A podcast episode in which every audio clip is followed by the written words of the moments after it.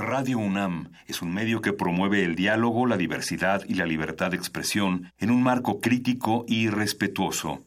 Los comentarios expresados a lo largo de su programación reflejan la opinión de quien los emite, mas no de la radiodifusora. Por siglos nos hemos hecho escuchar. Nacimos como parte de esa inmensa mayoría. Hablar. Escuchar. Debatir. Proponer. Cuestionar. Está en nuestra naturaleza. Seamos instrumentos de conciencia de nuestro pueblo. Usamos el sonido porque atraviesa obstáculos. Muros. Fronteras. Nosotros somos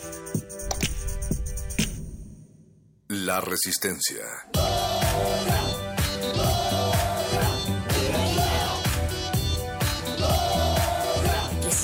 Modulada.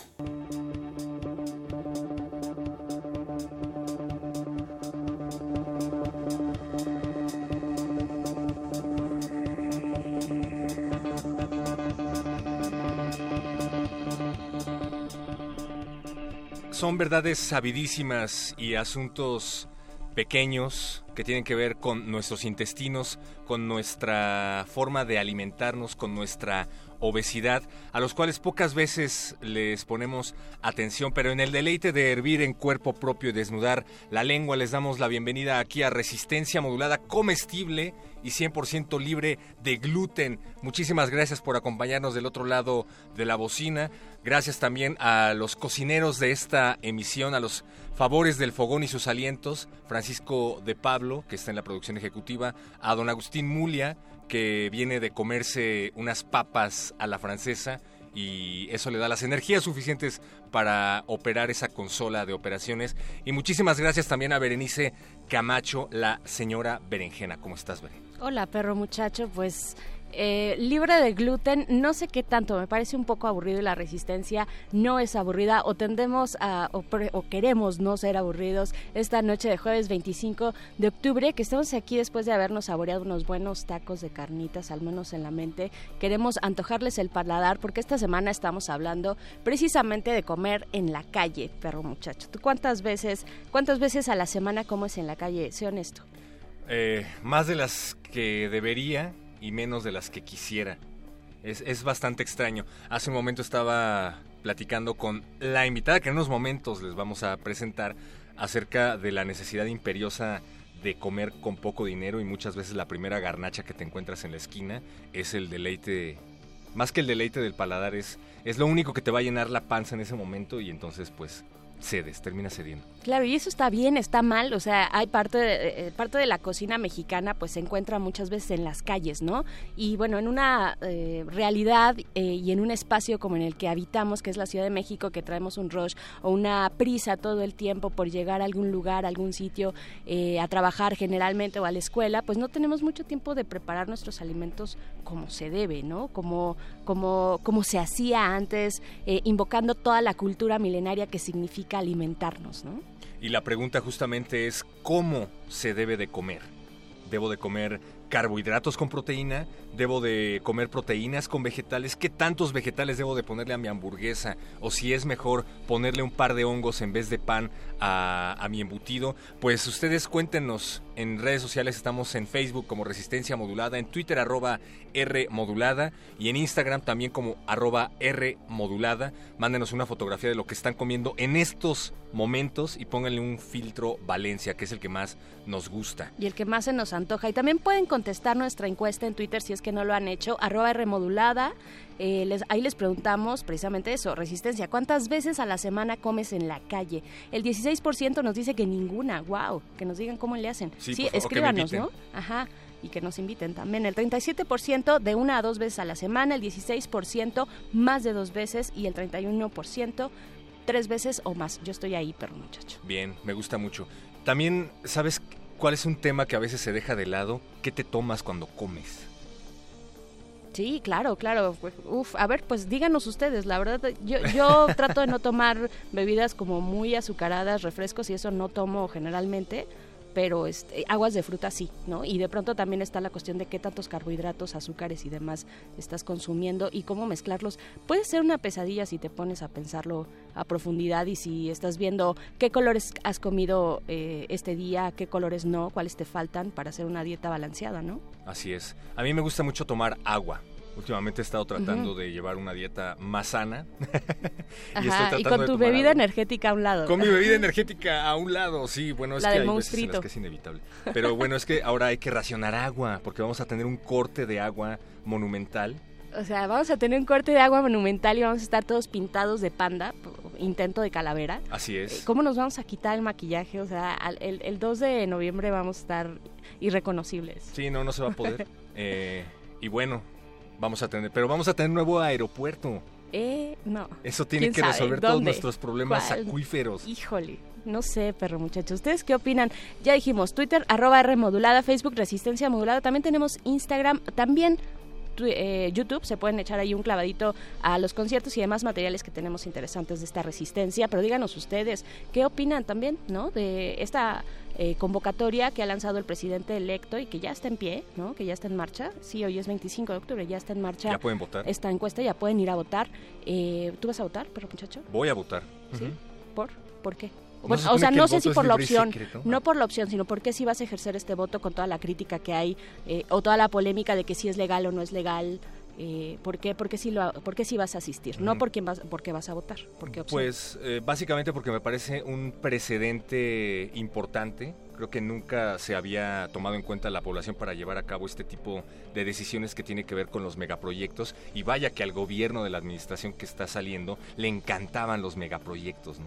Le encantaban los megaproyectos y le saca muchísimo de onda que se, se consulte a la ciudadanía, ¿no? O sea, han puesto una serie de trabas eh, o de pretextos de no, pero esto es ilegal, esto no está en la ley. Bueno, si no está en la ley tampoco es ilegal. Eh, es una, o sea, ahí sí, las autoridades solo pueden hacer lo que la ley eh, les indica que hagan, pero bueno, estamos hablando de un gobierno que ni siquiera ha entrado en ejercicio, ¿no? Sí, yo prefiero que nos pregunten a la mayoría de la población que a un grupo de empresarios privilegiados, que además siempre son los mismos familiares de siempre, están por ahí. Sí, son como cinco empresas, ¿no?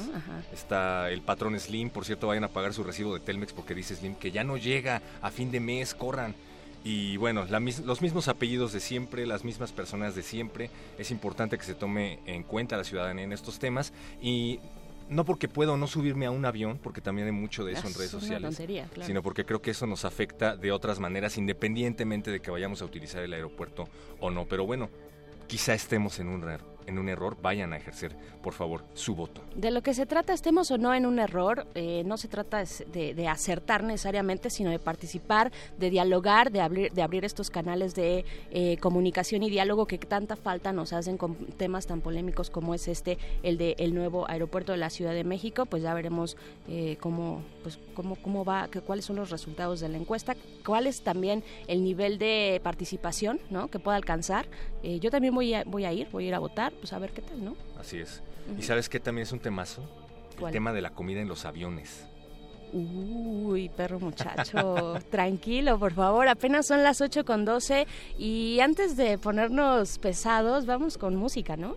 Vamos a digerir esto que se llama Cocinero, Cocinero de Antonio Molina, una selección de nuestro chef Francisco de Pablo y regresamos ahora sí con especialistas para hablar del tema y más. Resistencia modulada. Cocinero, cocinero, enciende bien la candela y prepara con esmero un arroz con habichuela. Cocinero, cocinero, aprovecha la ocasión. Que el futuro es muy oscuro, que el futuro es muy oscuro. en carbón. Cocinando me doy una maña que no hay en España quien guise mejor. Y con gracia preparo al momento un buen condimento que está superior. Sin pensarlo de repente, yo me guiso un arroz con fideo. Que el Señor más siguiente, que el Señor más siguiente.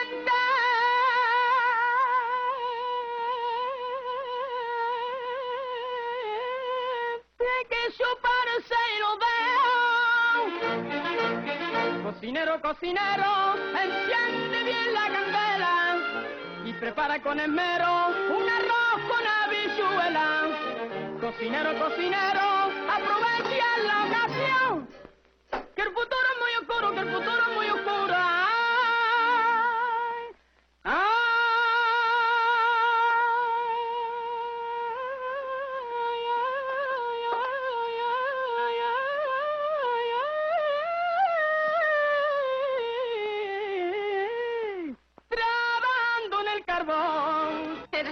que un pedazo de pan, Rafael.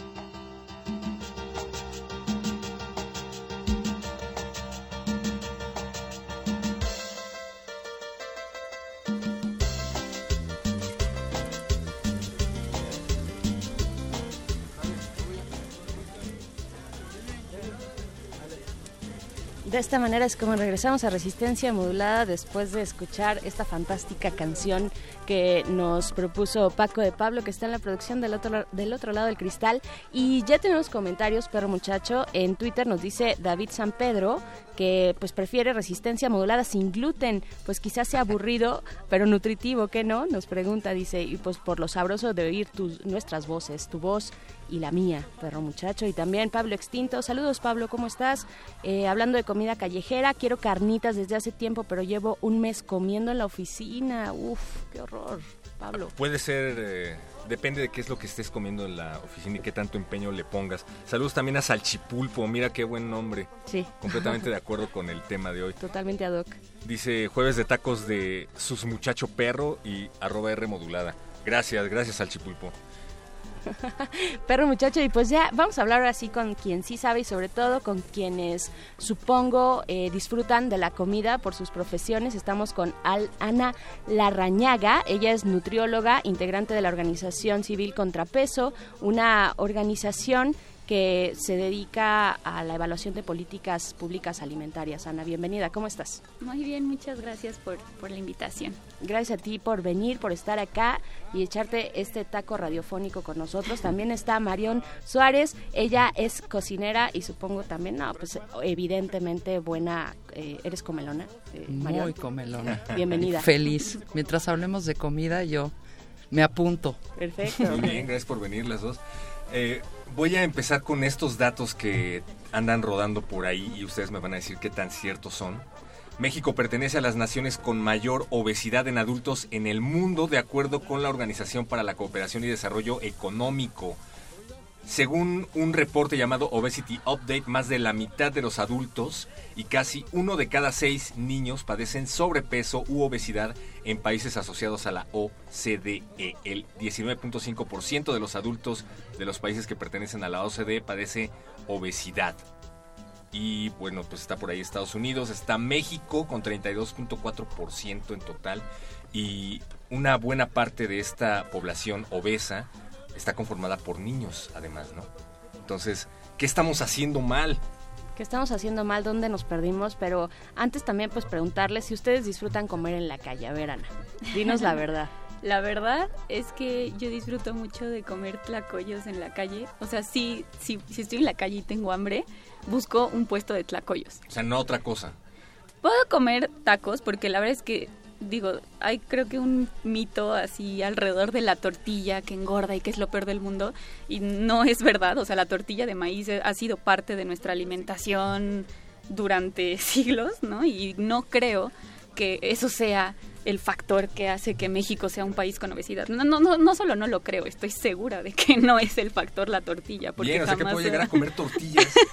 Creo que con la tortilla lo que tenemos que cuidar es quizá el número de porciones de tortilla, o sea, la cantidad de tortillas que te comes, pero no es una cuestión de dejen de comer tortillas o eliminen las de su dieta, porque eso iría en contra pues de nuestra tradición culinaria, ¿no? Entonces, realmente yo soy partidaria de todos los productos de, de maíz nixtamalizado que tenemos en México, pero definitivamente mi favorito en la calle es, es un tlacoyo de requesón o un tlacoyo de habas, así con muchísimos nopales, salsa verde, quesito. ¿Cómo no? Claro que sí.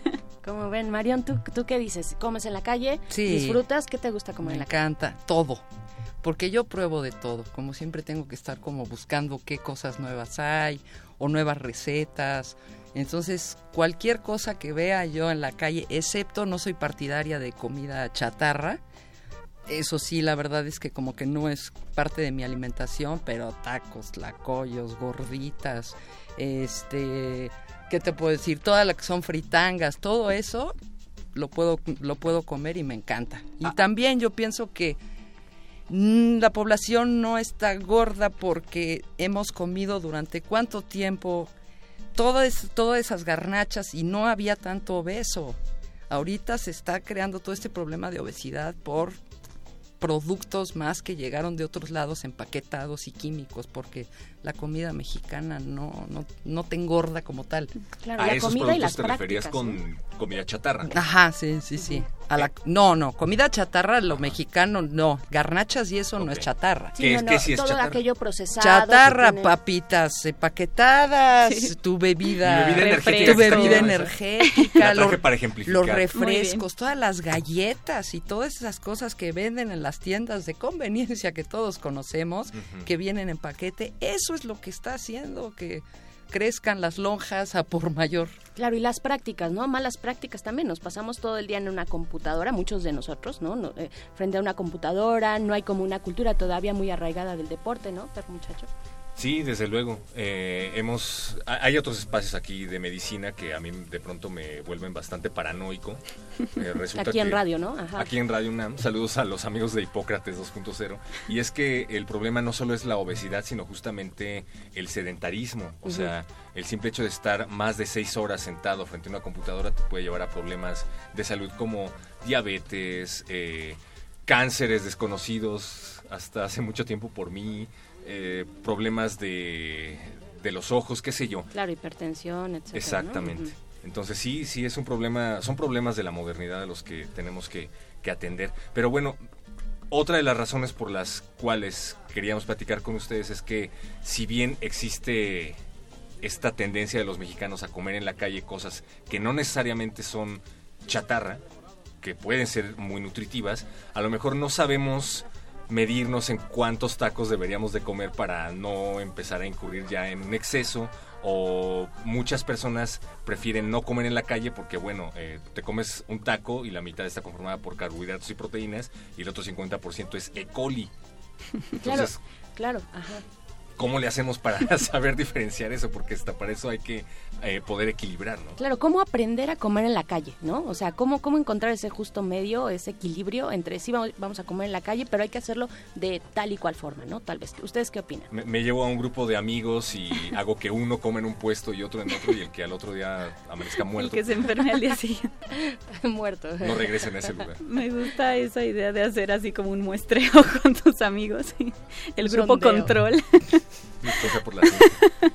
No, yo, yo creo que, digo, partiendo de que hay que reconocer algo, sí vivimos, por lo menos en esta ciudad, y me atrevo a decir que en varias ciudades de, de nuestro país tenemos un ambiente que han llamado los expertos obesogénico, ¿no? O sea, un ambiente en el cual es más fácil o eres más propenso a desarrollar obesidad por todos los factores del entorno, ¿no? Y ya mencionaban, por ejemplo, la parte de la, del, del deporte. Pues quizá no es necesario que todos seamos deportistas, pero que tengamos una ciudad en la que puedas andar en bici sin que te atropellen para que te animes a llegar a tu trabajo en bici, que tengas más parques, más áreas verdes para que salgas a caminar y no calles así oscuras y desoladas en donde digas, no, aquí no camino porque me van a saltar. O sea, todos esos factores que hacen que sea sedentario o, o, todos los factores, no sé, el exceso de comida chatarra en todos lados, las tienditas estas de conveniencia en cada esquina, en lo que pues, digo, si te agarran con hambre y con poco dinero, lo que compras es un tubo de, de galletas, ¿no?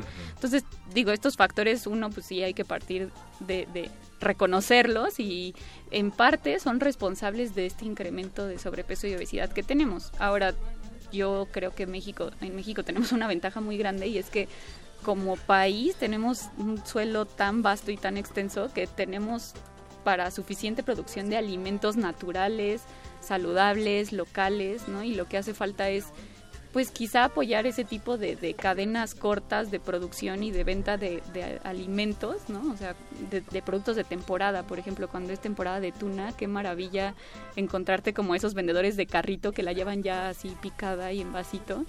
Entonces, pues de, de, cierta manera hay que como buscar, ¿no? Esas cosas y rescatarlas todavía, ¿no? Para, pues para que puedan crecer y nosotros podamos alimentarnos mejor, no sé. Claro. Marión, ¿tú qué opinas? Sí, no, yo estoy 100% de acuerdo. Bueno, aunque aquí, por ejemplo, yo veo que sí es un país como muy frutero, ¿no? La gente como que sí tiende a comer mucha fruta, pero lo que es la parte de los vegetales y toda esa parte hay que como que trabajarla mucho. Siento que no hay como la suficiente o información o no sé, o venta quizás algo en la calle apar- aparte de los pepinos y el y que es la zanahoria y la jícama Sí. y que comen más lechuga, eh, jitomate y párale de contar. Ah, perdón, y el jardín, el cilantro y la cebollita y párale de contar, pero todas esas verduras que a lo mejor podríamos tener como cosas a la mano, ¿no? Cosas así Claro. como que podríamos comer como botana Sí. y dejar la- esas adicciones de la combinación de grasa con, con azúcar, Sí, ¿no? sí, sí, que es que es una adicción terrible. Entonces lo ideal sería, a ver, yo, Godines eh, sin, sin remedio, por ejemplo, que tengo que estar encerrado todo el día en una oficina y que con las pocas fuerzas que, que me quedan llegando a mi casa todavía tengo que mandar algunos correos electrónicos, qué sé yo. Lo ideal sería darme el tiempo en la semana para cocinar algo que me dure un par de días, llevármelo a la oficina, calentarlo en el microondas. ¿Qué se les ocurre que podría cocinar yo? Que, que sea saludable, que sea sabroso, que sea barato. Pues no sé, hay espinacas, hay acelgas, hay brócoli, coliflor, hay muchas Háganme cosas tarea, dice Paco que de puedes hacer. Todo eso lo puedes hacer en tres segundos, ¿sabes? Y no comprarlo congelado, sino hacerlo. Lo que pasa es que el problema es que muchas veces dicen, "Gua- sabe feo porque es hervido, una cosa así. Entonces ahí es donde tiene que entrar un poquito de, pues a lo mejor investigar en unas recetas o algo y echarle algunos condimentos o hierbas y sí comer yo digo, ah, tú que tú me digas la experta, que el 70% de lo que comas sean vegetales. 70. Sí, todo lo demás ya éntrale a lo que se te dé tu regalada gana, ¿no? Y con eso, en verdad que vas a estar ya del otro lado, cómete tus siete tacos de carnitas si quieres, pero entonces te comiste, no sé, 400 gramos de vegetales, una cosa así. O sea, ya comiste mucha verdura y te comes tus carnitas, pero sí hacerlo en casa porque eso en realidad, pues no. Ahora ya hay opciones que te venden, ¿no? Y puedes comprar las espinacas crudas o cosas así, pero eso hay que ir aprendiéndolo con el tiempo y es... ¿no? Hay, hay un montón de cuestiones aquí, ¿no? La parte también de eh, el ingreso de las de la mayoría de los mexicanos, ¿no? Que si nos alcanza o no para eh, comprar alimentos sanos y en esta vida, ¿no? En esta vida complicada que llevamos, por ejemplo, en la ciudad, no todo el mundo vive en la ciudad, pero es la tendencia, ¿no? Eh, ¿qué, qué, qué opinan de eso? Por ejemplo, Ana, eh, ¿tú cómo lo ves? ¿Podemos comer de manera saludable teniendo un ingreso, eh, pues digamos que no es no se no se caracteriza por ser, muy alto el, el más alto Yo, yo creo que sí se puede si basamos nuestra alimentación en los eh, productos de temporada, o sea, frutas y verduras y leguminosas frescas de la estación. O sea, evidentemente si quieres comprar uva en temporada que no es de uva, pues te va a salir en un ojo de la cara, ¿no? O mango, cuando no se están dando los mangos, pues te va a salir carísimo, ¿no?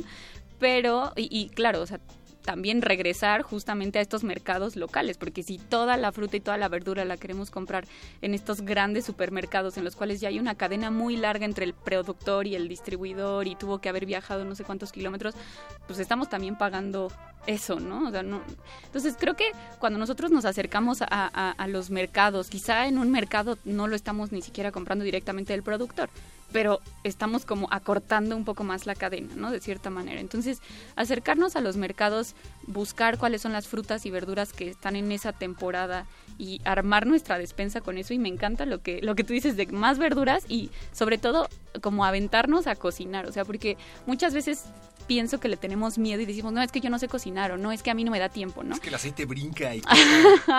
no, es que a mí se me queman así hasta el cereal con leche lo prendo en fuego. Pues no, o sea, como que estamos muy acostumbrados o tenemos un chip o hay un mito, no sé, una barrera de pensar que cocinar es muy difícil y que es algo que hacen los expertos y que no nos va a dar tiempo y es falso, o sea, es, es totalmente falso porque cocinar creo que es un- también una parte como que puedes hacer muy divertida y experimental, ¿no?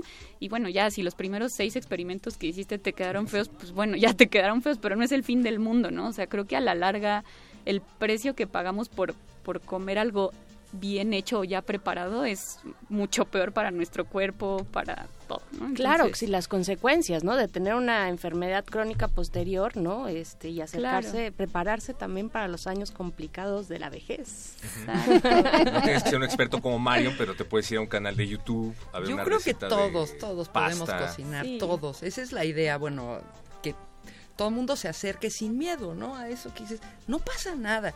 Toda la información que hay ahorita es impresionante y aparte ya hay casi casi tutoriales de es nada más ve tres videos, cómo hago una ensalada o cómo hiervo o cómo salteo o cómo cualquier cosa sencilla y empezar a comer todo eso porque sí es importantísimo. Aparte el clásico mal de puerco que le da tanta gente, ¿no? Después de comer, te echaste ocho tacos de carnita, sí, pero pues ya tienes que regresar a trabajar y dices, ya no, me quiero dormir, ya qué horror. Pues no, entonces si comes vegetales o estás en esa onda, pues como que no te, de veras no te da ese mal de puerco. Le ayudas Entonces, a tu cuerpo, ¿no? A que, ajá, a porque no necesita tanto proceso para no toda su energía va a estar en, en la digestión que haberte comido ocho tacos de carnitas no está mal eh digo yo, yo también me los como pero como que ver de qué manera puede ser más este Más ligero. más ligero o más este productivo digamos para que no te sea tan pesado en general tu chamba Estoy tomando nota, la verdad. Sí, yo también. Eh, dicen por acá Mictlantecuani, oigan, pero qué no de las frutas de la calle ya están oxidados sus nutrientes? Y también tenemos otro comentario por acá de Marcelo García que nos llamó a cabina desde la colonia Independencia. Saludo Marce- saludos Marcelo. Eh, dice que se come muy bien en la calle siempre y cuando uno sea consciente de lo que come. ¿no? Es lo que nos dice Marcelo. ¿Cómo Saludos al gallo de los tacos, por cierto, de por acá. Pues esta pregunta sobre los nutrientes, no, no todos se oxidan. O sea, hay, realmente no se oxidan. Hay algunas vitaminas que se pueden perder cuando entran en contacto con, con- con algunos elementos, digamos, que son ajenos a la, a la fruta. Como las aguas tratadas, como los lamas. Pero, pero no se pierde por completo, o sea, si no, pues realmente todas las frutas y todas las verduras que comeríamos ya estarían como de cierta manera ahí tendrían nada, ¿no? Entonces, de todas formas, por ejemplo, tienen mucha fibra, o sea, la fibra no desaparece, tienen una cantidad muy importante de minerales, los minerales tampoco desaparecen. Digo, claro, hay que cuidar que el puesto de frutas no lleve la fruta picada y una semana, pues, ¿no? O sea, sí ver que, se- esté fresca. O que se le vea el hilo al cuate que está vendiendo aquí, en el, el hilo negro aquí. Corriendo de la parte, mano por el brazo. Cosas de higiene ahí. no nada más hay que estar con el ojo bien abierto, ¿no? Si dices, ok, ¿dónde está lavando la fruta? Y ves una cubeta ahí con agua toda Claro. negra. Pues no, no la voy a comprar ahí porque el coli, Sí. no queremos que seamos amigos, tú y yo, entonces... Claro. Digo, por ahí, ¿no? También como observar en dónde se come y si partió la fruta en Sí. ese momento y está limpia, adelante. Claro, hay un montón de mitos que nos pueden, este perro muchacho, que nos pueden poner un poco tensos y nerviosos, ¿no? O sea, de pronto hablábamos fuera del aire, ustedes decían, eh, Ana y Marión, decían, bueno, lo que no puedes combinar, ¿no? Hay cosas que no podemos, que, que sería preferible no combinar porque se contrarrestan o puede ser contraproducente. ¿Cuáles son así como que las que ustedes han detectado de no combines mm, proteínas con qué cosa? O, a ver, díganos.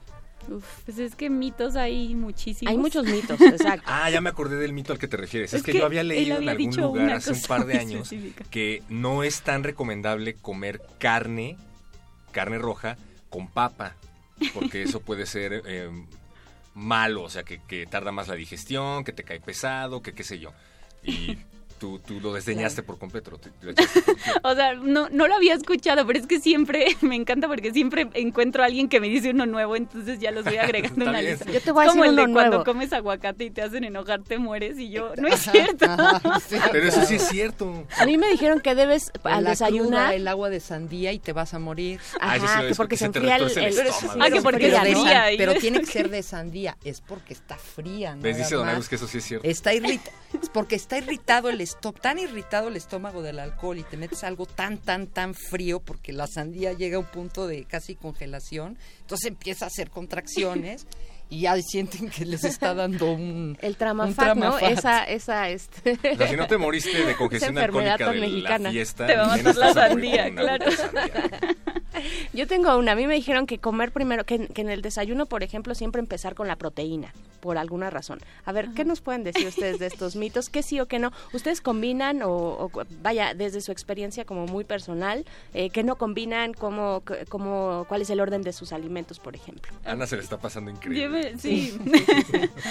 bueno, primera cosa que yo sí recomiendo que nunca hagan, pero esto, o sea, solo o en combinación con lo que sea, es tomar refrescos o bebidas azucaradas, o sea, tipo el juguito que también está como en la lonchera de los niños, Uf. porque tiene como el dibujo de una manzana, pero no es una manzana. Esos no combinan con nada, o sea, no, no van... No van ni solos ni van acompañados, entonces esos pues, yo recomiendo ampliamente que los eviten. Los refrescos, bye. Los refrescos bye. Mi Y bebida bebidas tiene cero azucaradas. calorías. Pero también todas esas cosas químicas son, yo creo que es peor, amada que tú me lo digas, es peor todavía todas estas cosas que bajas en azúcar y calorías, que ya de plano ya si vas a comer azúcar. Que la pues papa ya. con carne. Que la papa con carne. Claro. sí. Sí, y además todo esto tiene unas cantidades de sodio indecibles. Sí, impresionante. Ni te te- asomes ahorita porque, bueno, te Porque perdemos, te perro muchacho. Marion, ¿tú qué opinas? ¿Tú qué opinas de esto que no se pueda mezclar? Tienes como, o sea, has escuchado también todos estos mitos. ¿Tú tienes algunas reglas para, eh, para, digamos, en el orden de tus alimentos, empezar con algo, ¿Míos, terminar con algo? míos o para los demás? A ver, pues como tú nos quieras. Porque ese es, porque Para ese los es demás, otro tal vez. tema. Para los demás, pues no, recomendaciones, bueno, yo diría que lo que decía, que más bien como que trabajo y del, de todos los días, trate de no, pues no comer tan pesado, ¿me entiendes? Porque sí afecta en tu productividad en, en general. Eh, aunque se les antoje, ¿no? Pero, por ejemplo, en la mañana, pues sí, se desayunaron unos huevos, o a lo mejor hasta el guisado del día anterior, ¿sabes? Y luego fruta, no sé, así como que siento que hay una fermentación ahí un poco extraña, ¿sabes? O sea, la fruta sí, yo recomendaría que la tomen antes o sola y se esperen unos 20, 20 minutos y luego ya le lleguen al guisado, lo, lo que se vayan a desayunar, sus huevitos, la proteína, lo que sea. Eso sería, a menos lo que diga la experta, pero como que sí ayuda de alguna manera, ¿no? Sí, pues creo que creo que aquí digo más que darles como reglas así de la vida. Sí. eh, y Más creo que resolverles más la que- vida. Ah. No, o sea, como hacerles una, pues sí, como invitación. a- digo, cada quien conoce su cuerpo, todos conocemos perfecto algo que nos cae pesado y algo que, que quizá al de al lado le cae mal, pero no sé, a ti ya estás acostumbrado a desayunar tu jugo de nopal en las mañanas y te cae perfecto, entonces pues creo que un, poco hay que ah, individualizar esta parte. La otra, pues es que sí, quizá hay que darle como prioridad a, a algunos alimentos. Evidentemente las verduras, las frutas, no sé, las leguminosas que nos aportan pues una cantidad muy importante de proteínas vegetales, ¿no? Este, por encima de todo el tiempo estar comiendo carne, por ejemplo, ¿no? Claro. Entonces, yo digo, por, por una cuestión pues, de precio de los alimentos, del impacto ambiental que tienen los alimentos o de, no sé, diver- diferentes eh, cosas, pues darle preferencia, ¿no? Siempre a los alimentos más saludables al principio. Y ya si después les quedó espacio y quieren y tienen ganas y quieren seguir cotorrando con sus amigos, pues pueden quizá un postre, no diario, ¿no? Pero ah, se vale. No diario, wow. Y luego al bar. Perdón si rompí el corazón de alguien Sí, con el el mío no de entrada, el mío de entrada, digo que como muchacho. que comas de todo, ¿no? O sea, es, ya mi regla es todo. O sea, todo, todo así, desde leguminosas, vegetales, Todos los fruta, grupos de alimentos, todo. Pero claro. el, yo lo veo así como en mi semana. Esta, com- esta semana ya comí vegetales, sí, ya comí carne, sí, ya comí pescado, sí. Ahora, como dices, la economía es muy importante. Ok, no me alcanza para la carne, pero le entro a avena, le entro a los garbanzos, le entro, ¿me entiendes? A otras cosas que son económicas y son rendidoras, mucho más barato que otros alimentos que a fuerzas quieren comer, que decir, ok, pescado, y van y compran el pescado más caro. No me alcanza. Ok, pues bueno, como que hay otras formas, ¿no? Y sí se puede comer muy barato y muy bien. Claro. Háganse una ensalada de atún. Dice, dice nuestro productor que unos charalitos, por Unos ejemplo. charales, a Paco de Pablo le gustan los charales. Eh, yo quiero preguntarles también respecto a las tendencias eh, alimentarias, ¿no? Actuales, qué tan, cómo, pues cómo las ven, ¿no? Todas estas que están surgiendo, el veganismo, ¿no? El, el, eh, la comida sin gluten, ¿no? Perro muchacho, pero vamos a ir con una rola antes. porque ahí también hay muchos mitos, ya nos dirán si sí o no. Estamos platicando con Ana Larrañaga, nutrióloga, y con Marión Suárez, que es cocinera empedernida. Vamos a escuchar la cocinita mágica de Vainica Doble y regresamos a comer aquí a la mesa de la cabina de FM de Radio UNAM.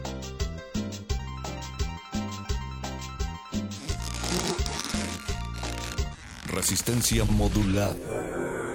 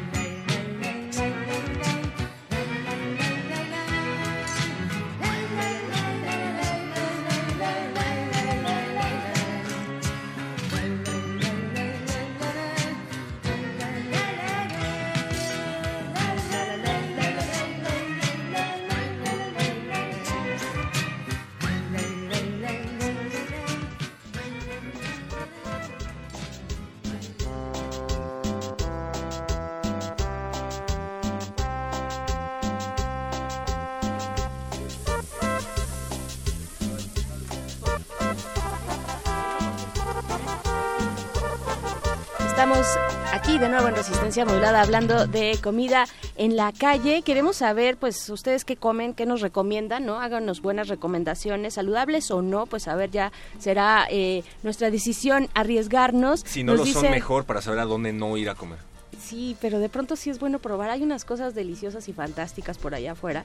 Eh, nos dice Salchipulpo, hace unos meses comí unas salchipapas radioactivas en Ciudad Universitaria. Desde entonces me convertí en salmonemán. ¿Cómo ves?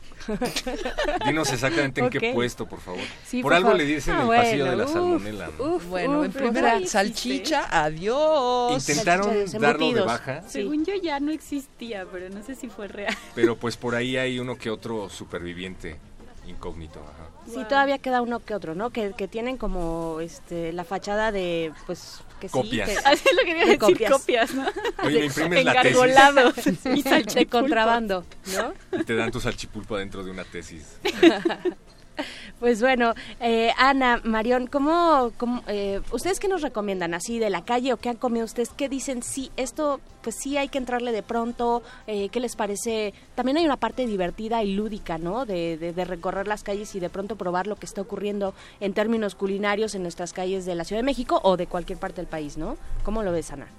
Pues muy bien, o sea, la verdad es que ahorita que decías eso, digo, no, no es necesariamente en las calles de la Ciudad de México, pero algo que creo que es muy padre cuando vamos de viaje a cualquier parte es probar la comida, ¿no? O sea, que veas como en las calles o en los mercaditos del lugar a donde vas. O sea, si vas a Oaxaca, métete al mercado, come chapulines, come pan de agua, come un chocolate ahí hecho en ese momento. uf. O sea, me parece que es como también una forma muy padre de pues de viajar es como comer lo que Lo prepara ahí la gente, ¿no? Entonces, Claro. Sí. De conocer el lugar al que vas, ¿no? Pues es cultural completamente, ¿no? La cocina, todo eso, es como conoces a un pueblo, cómo, cómo reacciona, cómo es la gente. Tiene mucho que ver por ahí, es donde te puedes interactuar por medio de la comida. Conoces parte de la historia. Yo, por ejemplo, Por me enteré de, no sé si sea un mito, ya, ya me lo dirás, eh, que la pancita era como el alimento de los más pobres, porque el, el hacendado o quien fuera que tenía el dinero se quedaba con la mejor parte del animal y las vísceras y todo lo que sobraba se lo daba como a los, a los proletarios y decidieron hacerlo en caldo, le pusieron un condimento muy rico y al rato el que no quería aflojar la carne terminó volviéndose fan de la pancita, ¿no? Algo así. No es correcto, pero así en muchos países, ¿eh? Toda la parte de las vísceras y embutidos y cosas que se hacían era alimento de los pobres. que Se quedaban con el filete, como dices, y entonces se hicieron estos platillos y de ahí ahora es al revés, ahora todos estos platillos, los que eran los ricos que comían filete, ya quieren comer todo lo que comían los pobres, que los tuétanos, que ya sabes, todas este tipo de cosas que en realidad es lo más rico. Mucha gente le da asco, pero todas esas partes de las vísceras y pancita y intestinos y eso es es una cosa como muy importante de la cultura de un pueblo, de lo que come y cómo lo presenta. Claro, este, la economía, ¿no? La economía, cómo interviene y la creatividad eh, para la cuestión culinaria, ¿no? Eh, ¿Cómo ves tú, perro muchacho? Pues a mí me gusta mucho esta idea de comer en la calle, pero eh, también pienso que tenemos que comprometernos un poco a nosotros también decidir qué es lo que vamos a comer, hacerlo nosotros porque no hay nada como prepararlo en tu casa, digo, para que no tengas que estar lidiando con el asunto del el hilo de agua negra del que está preparando la fruta y demás. Y nosotros Anticlimático totalmente. Para Sí, la- ¿sabes en qué momento me di cuenta de lo poco comprometidos que estamos con cosas que pueden ser muy elementales? Cuando vi estas verduras que venden en el supermercado que ya vienen listas para comer en un sobrecito de plástico que creo que no trae ni un brócoli completo, pero te cuesta 70 pesos la bolsa. Cuando el brócoli lo compras en el mercado y más de lo que te venden en esa bolsita te cuesta 20, 15 Ujú. pesos y lo único que tienes que hacer es cortarlo y desinfectarlo y te lo llevas a tu trabajo, ¿no? O a tu escuela. Claro. Sí, Entonces sí, creo que sí. sí se trata de comprometerse un poquito, darte el tiempo suficiente una o dos veces a la semana para comer sano, para decidir qué es lo que vas a comer y para lavarlo tú. Y ya si te enfermas, Aprendes Te a echas la, mejor te echas la culpa y te das ape solo. Ya, si lo lavaste mal o no. hacerlo. Porque te- esa es otra, te vas a enfermar tarde o temprano. ¿no? Espero Pero- que no. Espero que no pero termines está- es, hospitalizado. es muy importante esto que dices, porque aparte, digo, hay que considerar otro factor que no hemos discutido todavía, pero muchas veces esta comida para llevar, o sea, que pides de que, ay, me la traigan a la oficina, o, o te sales a comer a la calle, pero te lo sirven en un puesto, en un plato de unicel, o eh, la comida lista para comer en ese momento, ¿no? La pizza de caja, todo eso, pues estamos, mm, digo, no solamente comiendo mal, nosotros estamos generando una cantidad impresionante de basura Ujú. innecesaria. O sea, que si tú te vas al mercado y compras un manojo de espinaca, y te llevas tu bolsa de mercado, pues como señora, que no hay pena en eso. Yo estoy así a favor totalmente de los toppers y de esas bolsas, aunque digan que es de Godín, o sea, nada mejor que tú traer tus propios alimentos, pero aparte disminuyes de manera impresionante la cantidad de basura que puedes generar en una semana. O sea, si tú dejas de pedir comida para llevar y comer en la calle así de que sí, póngame la torta aquí en dos platitos de unicel, hijo, o sea, la cantidad de basura que le vas a ahorrar al mundo. Claro, importantísimo el tema que tocas. O sea, ya no nos podemos hacer eh, mensos, dar la vuelta y hacer como que no vemos lo que sí estamos generando, que son toneladas y toneladas de basura al día. Eh, chicas, muchas gracias por haber estado acá. A, eh, Marión Suárez, cocinera y también comelona, dragona. Gracias Muchas por haber gracias, estado acá. gracias. En Resistencia. Un placer. Muchas gracias. Y Ana Larrañaga, también nutrióloga e integrante de Contrapeso. Gracias, Ana. Y pues Muchísimas gracias a todos los que nos estuvieron escribiendo. No hemos podido leer todos sus mensajes. Afortunadamente han sido muchísimos. Eh, pero un saludo a Martelena Valencia que nos da un buen tip para hacer ejercicio. Bajarte una o dos estaciones del metro antes de llegar a tu casa para caminar por lo menos 10 minutos al día. Muy bien. Y evitarte el gym. Ándale. Otra forma de Más barato. dinero. Buenísimo. Y que Tecuani también nos dice, alguna vez me tocó ver un juguero en la Alameda que reciclaba los popotes eh, que dejaban los parroquianos en su bote. Bueno, ¿cómo ven? Ahora, ¿Sabe- eso lo hacían en los cines y me consta. ¿Lo hacían en los cines? Sí. Sí, sí.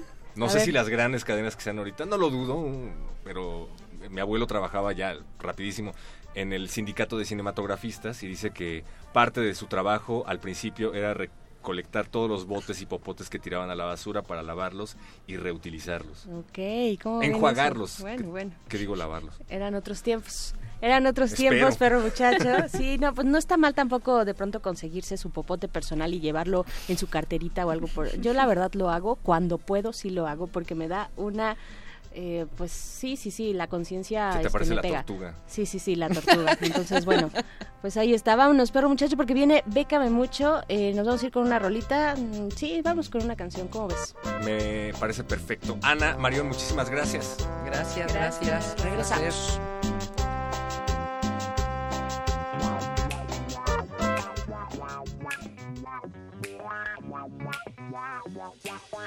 Ese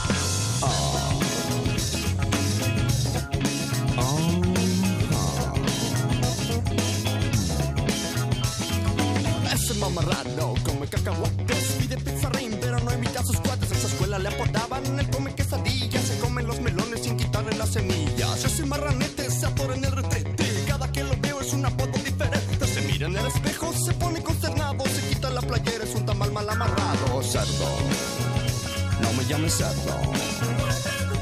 Cerdo, no me llames cerdo. Cerdo, no me llames. Cerdo, no le, piace la pasta, se mete tallarines. Debajo de su almohada encontrará los tinlarines. Pasean los pasillos de los supermercados comiendo bocadillos que le ofrecen los empleados. Antes de viajar por cada cachete, el chofer del autobús le cobra como flete. Le quita el megapón a todos los bolillos para después guardarle comerlo de sus bolsillos. Cerdo, no me llames cerdo. Cerdo, no me llames. Cerdo, cerdo. Cerdo, no me llames cerdo. En una ocasión tuvo un encuentro con el loco porque mientras él pasaba le gritó cintura bachoco a causa de las memelas de los ricos pambazos. Este cerdo bufarrón tiene dos potentes brazos, al loco se lo echó con todos sus huesitos por la fuerza que le da millón y medio de gansitos. Sin embargo era feliz, feliz y muy tranquilo porque se sigue comiendo bocadillos de medio kilo. Le gustan submarinos, le gustan chocorroles, hace agujeritos para matar a los frijoles. Material de Big Mac, material de Mac no le llega su presentación de ricolino. Cerdo, no me llames. Cerdo,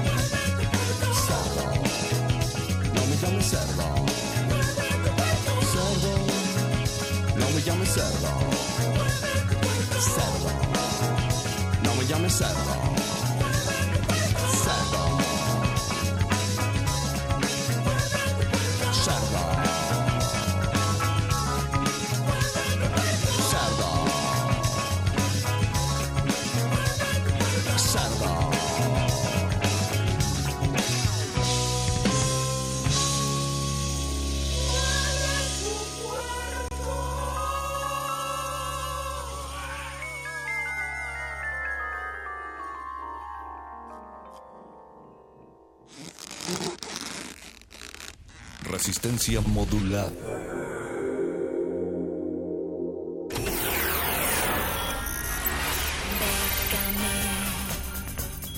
Déjame mucho. Convocatorias de todos los sabores y latitudes para las mentes mexicanas. Toga y Birrete, especializados en resistir economías en decadencia. Décame mucho. Déjame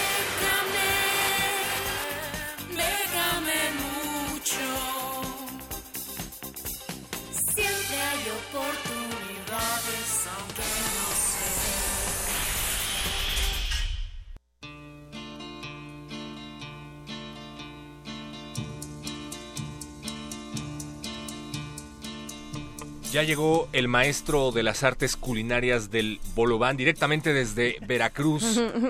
El charro viene a los micrófonos a demostrarnos que tu talento puede ser explotado y de qué forma, charro, bienvenido. Gracias, buenas noches muchachos, muchachas y toda la resistencia que nos sigue como cada semana. Así es, y bueno, esta semana que estamos hablando de comer en la calle, no solamente alimentos son los que se pueden consumir, sean chatarra o chideis en la calle, sino también arte, cultura, artes escénicas específicamente. y es por eso que traemos una rica selección de festivales que tienen su convocatoria abierta, así que todos aquellos artistas de artes escénicas, paren oreja. La primera opción que traigo el día de hoy es la del Festival 10 Sentidos. Esta cierra el próximo 11 de noviembre y se rige bajo el lema, bueno, esta edición que sigue se regirá bajo el lema de bestias. Cualquier obra que tenga que ver en algún sentido con bestias, amplio criterio cada quien, pues tendrán prioridad dentro de la programación, así que si es su caso o pueden ajustar de alguna manera algo que tengan prácticamente listo, Bestias es como la temática que le darán prioridad en este festival 10 sentidos. Convoca artistas tanto locales, es, eh, en España este, este festival, eh, nacionales e internacionales de cualquier disciplina escénica, como bien estábamos diciendo, podrán enviar sus trabajos para formar parte de esta programación a través de un formulario en línea que a grandes rasgos pide pues lo que cualquier festival solicita de, un artista, ¿no? Con requerimientos de, en el caso de música, rider, backline, eh, escenario para artes escénicas, etc, etc. Entre ello, la cotización de cuánto cobran por su espectáculo. Independientemente de que queden o no seleccionados para esta edición, el jurado considerará las propuestas para la programación que hacen regular eh, de, de todas las, las- las- las siguientes ediciones. Así que si su programación no tiene que ver estrictamente con bestias, pues ándenla de todas formas porque puede ser que sí quede de todas formas para esta edición de 2019 y si no de todas formas ya los contemplen para una edición futura o otros eventos que tengan paralelamente. Les recuerdo, cierra el próximo 11 de noviembre. También está para aquellos cantautores de corazón, cantautoras o cantautores, como ahora con la E se están refiriendo a todos, es el certamen Abril para Vivir 2019. Este cierra el 31 de diciembre, tienen más chance y podrán participar cualquier persona sin exclusión por límite de edad, nacionalidad, siempre que no tenga contrato discográfico en vigor. Artistas independientes. Exactamente, ahora sí que diseñada para nosotros los independientes. Y obviamente que no hayan ganado previamente este concurso en, en ediciones pasadas. Fuera de eso, pueden participar. Que hay que mandar, entre otros requisitos que pueden checar en las bases completas después que termine esta fabulosa sección. Pero lo principal son dos canciones en formato MP3. Estas podrán estar grabadas a voz y un instrumento. Pues, un y- instrumento, o sea, mi guitarra, mi teclado. Exacto, y ya. Mm, Todas las que tengan más instrumentación van a quedar eliminadas, así que no sean golosos. Ahorita es para oír tal cual la composición de la canción. Algo simple y básico. Así es. Fuera de eso, el género, todos están abiertos. Y en un formato ya sea de Word o PDF, las letras de estas canciones. Si les gusta hacer canciones en lenguas muertas o algún lenguaje ajeno al español, pues tendrán que incluir en el PDF o en el Word la traducción para que todos entendamos, bueno, más bien el jurado entienda de qué se trata su canción. Entonces, aquellos que manejen otro idioma ajeno al español tienen que agregar la letra en el idioma que la están cantando y su respectiva traducción. Y la letra puede ir de lo que a mí se me dé la gana. Así es. ¿Puedo hablar del aeropuerto? El Puedes hablar del aeropuerto Bien. en metal.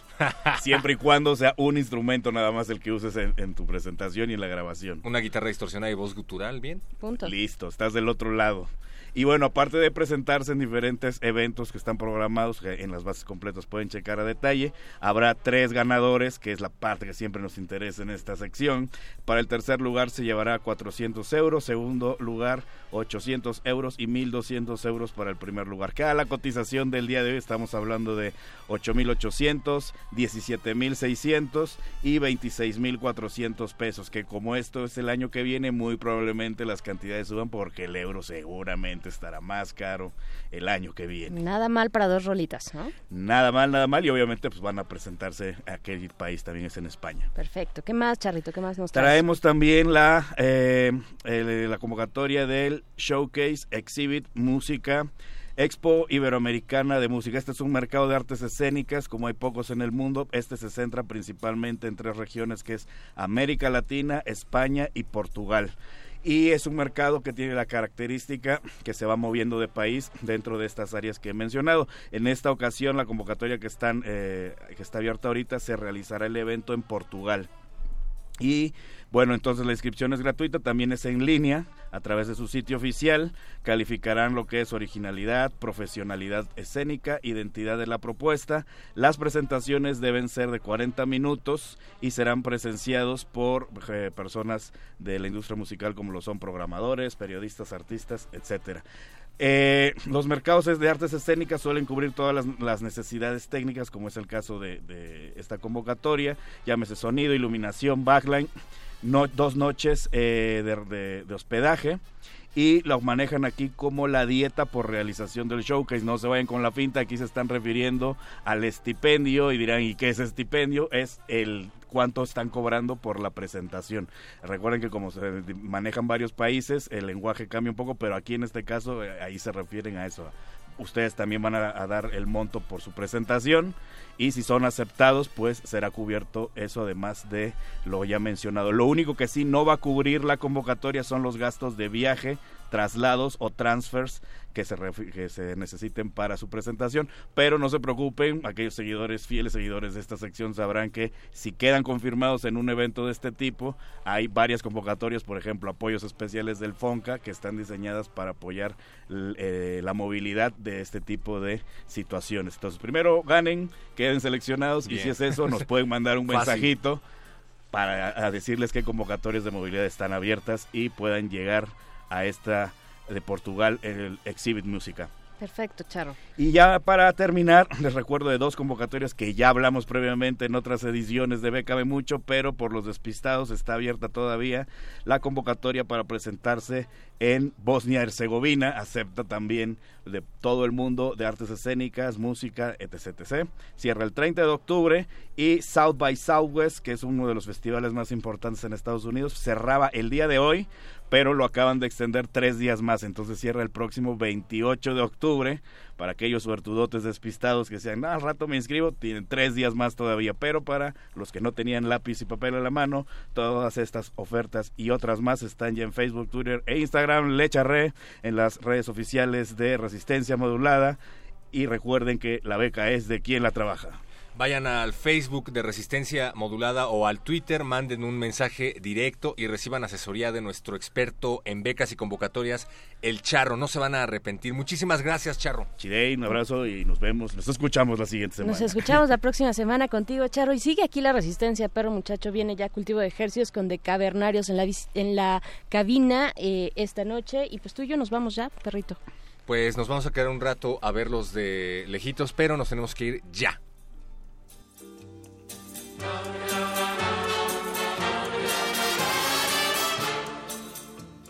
Resistencia modulada. Escuchas 96.1 de FM. Transmitiendo desde Adolfo Prieto 133 Colonia del Valle en la Ciudad de México. XEUN, Radio UNAM. Experiencia sonora.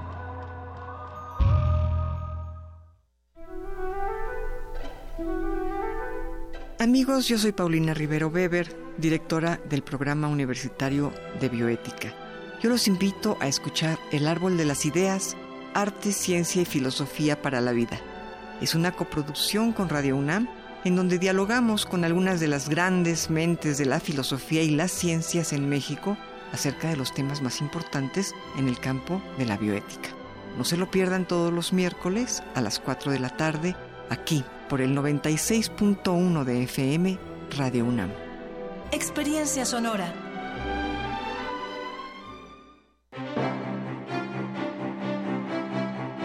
La Magna Exposición Vaticano de San Pedro a Francisco, 2000 años de arte e historia en el antiguo colegio de San Ildefonso, llega a su última semana. La muestra ofrece a través de 180 piezas provenientes del Vaticano y recintos de México un amplio recorrido por la historia de la cristiandad mediante pinturas, grabados, esculturas, objetos ceremoniales, vestuario y documentos. La exhibición está abierta en el antiguo colegio de San Ildefonso, centro histórico. La entrada es libre.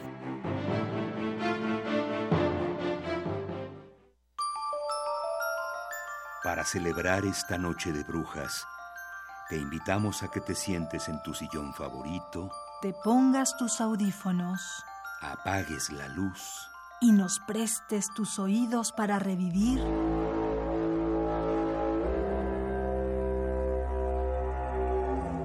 la invasión marciana que aterrizó en la radio. a 80 años de la Guerra de los Mundos. Miércoles 31 de octubre a las 11 de la noche. Escucha su retransmisión el sábado 3 de noviembre a las 19 horas. ¿Qué te da más miedo? ¿Los seres del más allá? ¿O los que vienen de otros planetas? Radio UNAM. Experiencia sonora.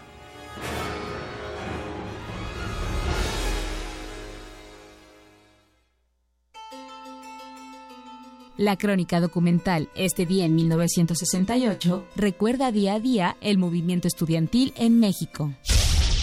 Desde algunos techos, otros soldados también disparan. En la multitud, hombres con la mano izquierda enfundada en un guante o pañuelo blanco abren fuego y mostrando su seña de identificación gritan Batallón Olimpia.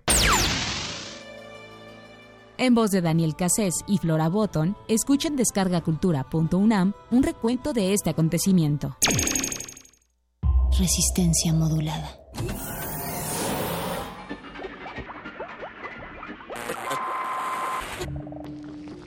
Entre los brotes culturales silvestres y la hidroponía acusmática se encuentran las conversaciones cantadas. Estudiamos el milagro de la música libre en el aire. Cultivo de hercios. Frescura en la flora musical.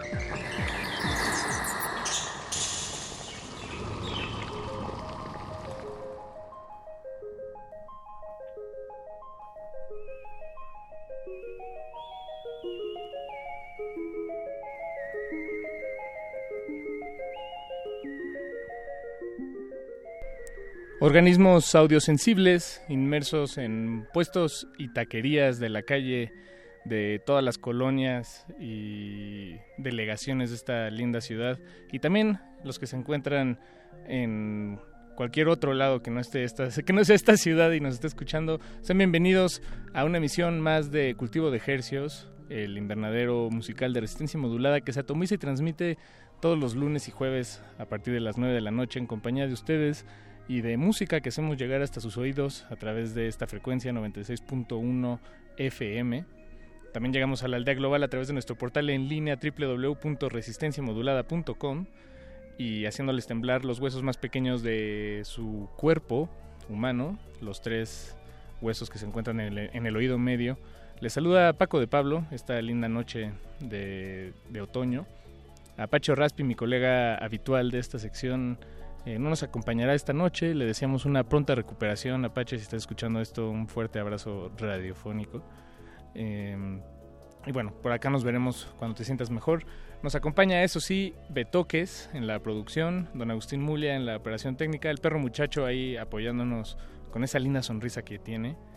Y mi otro colega eh, que, que forma parte de este espacio, Eduardo Luis Hernández Hernández, tampoco se encuentra con nosotros aquí, pero si han seguido la programación de Radio UNAM desde la mañana, probablemente lo han escuchado ahí en otros espacios.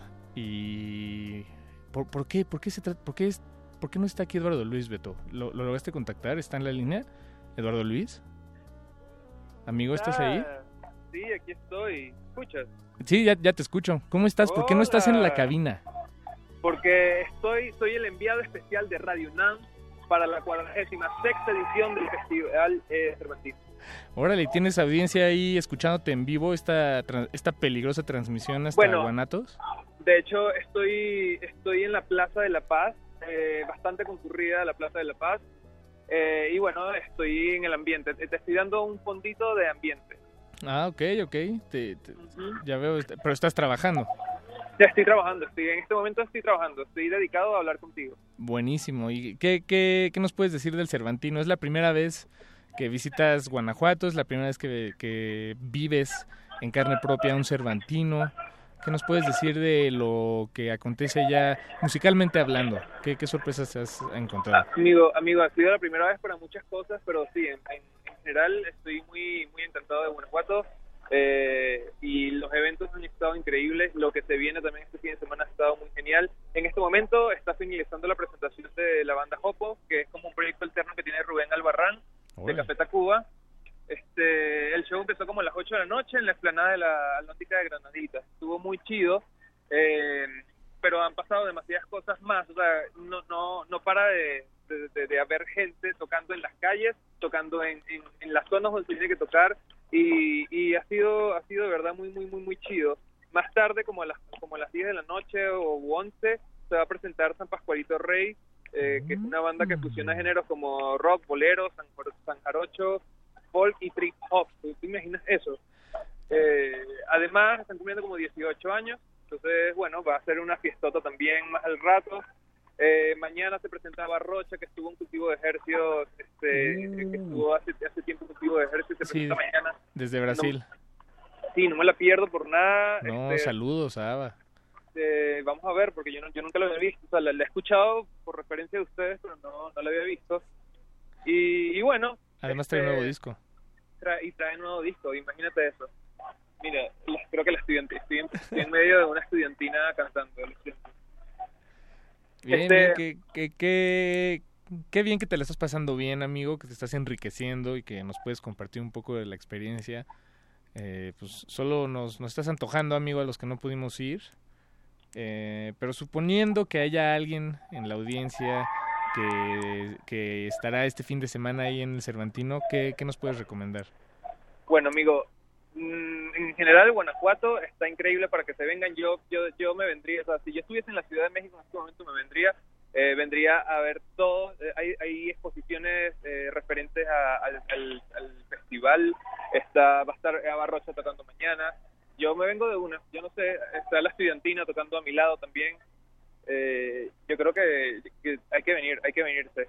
Eh, también te quería contar de que aparte, o sea, por el festival, este, o a raíz del festival se surgen como, como mini festivales alternos.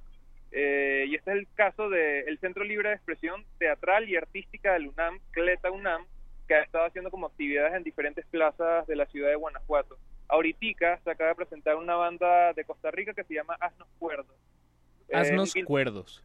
Yes, es Ajá. un quinteto que integra lenguajes del circo este, en su música que está compuesta por acordeón, metales, guitarra, pandereta y además hacen como pequeños shows eh, eh, como cirquenses dentro de dentro de su presentación musical.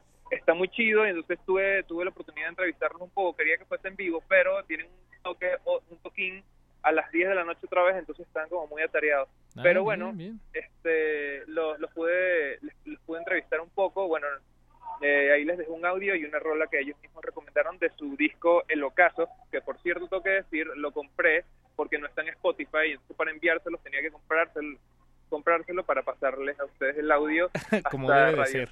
Así es. Entonces, bueno, la canción igual ellos la presentan, pero se llama Funámbulo, es el primer tema de, de- de su primer disco.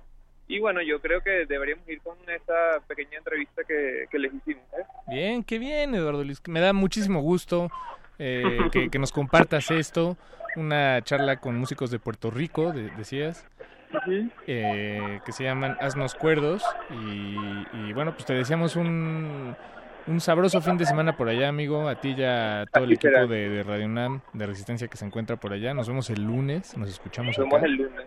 Sí, señora, sí, Y, señor. bueno, Eh, pues gracias. Saludos, saludos a todos por allá y bueno, nos estamos viendo el lunes ciertamente. No sé, es- sí, si no estoy, si, si no, si no voy el lunes es porque me quedé por acá. I'm sorry. ok.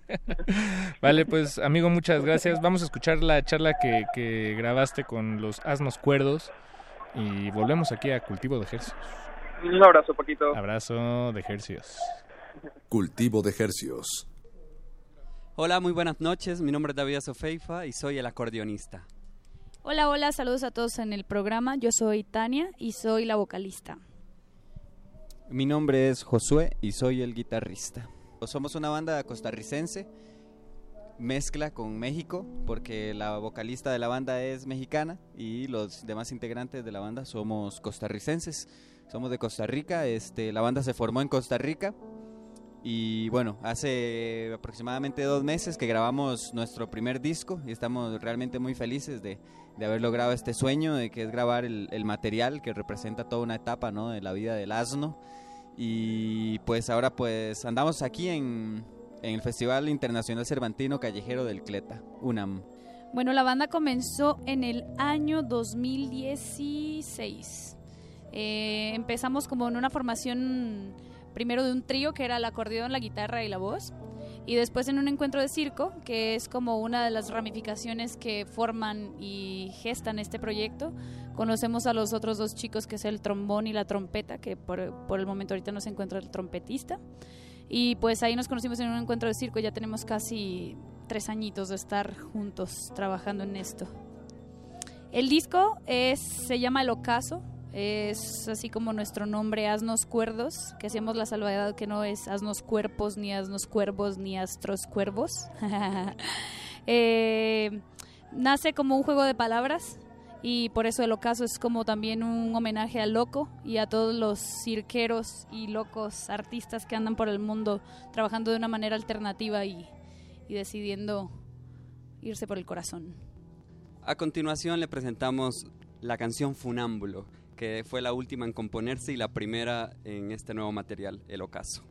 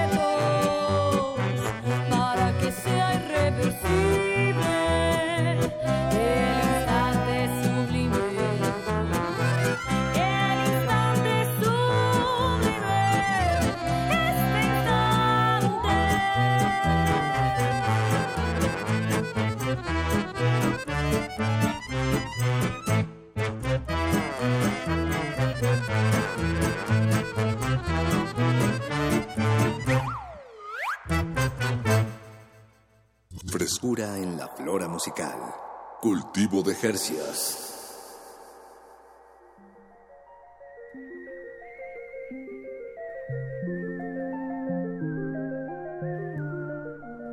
Escuchamos desde Costa Rica, allá en el Cervantino, a la banda Asnos Cuerdos, aquí en Cultivo de Ejercios, musicalizando cantinas desde el 2014.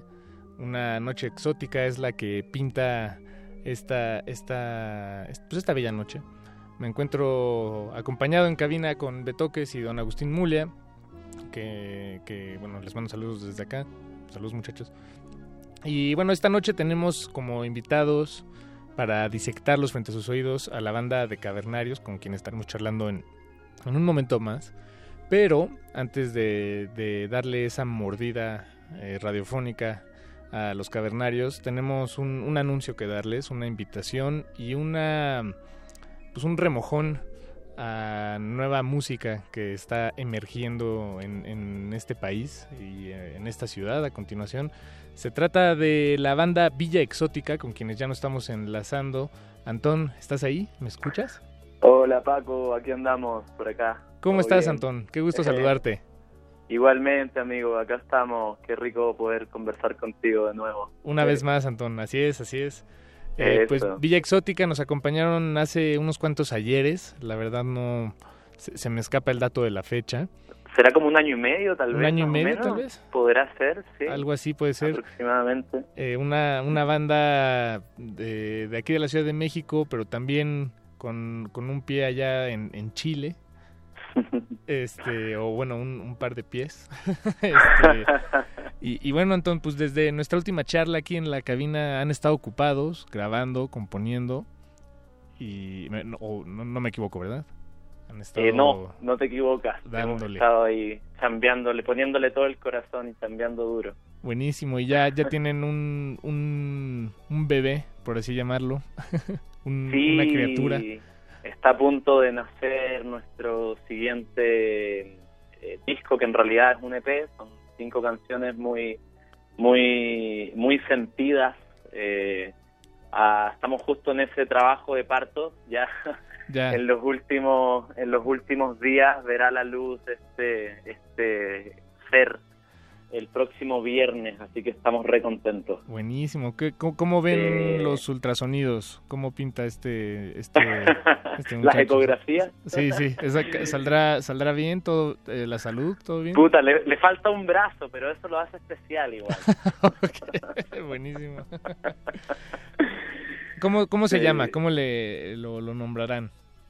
Mira, va a ser Fuego, es un viaje, es, es digamos, el, el primer, eh, el primer eh, nacido de una serie de, cuatro discos, que va a ser un, un, ya el disco completo, digamos, toda la obra, que se va a llamar Elementos, y cada EP está relacionado con un elemento de la, de la tierra, ahora vamos a sacar fuego, después agua y así hasta hasta tener estos cuatro elementos ahí para y lo vamos a maquilar así bonito ya al final de la de la de la experiencia pero mm. ahora lo que sale es el elemento fuego y son estas cinco primeras entregas eso de los cuatro elementos clásicos no me imagino tierra fuego viento y agua Exactamente, con la posibilidad de un quinto, tal vez, quién sabe. ¿Cuál? Corazón.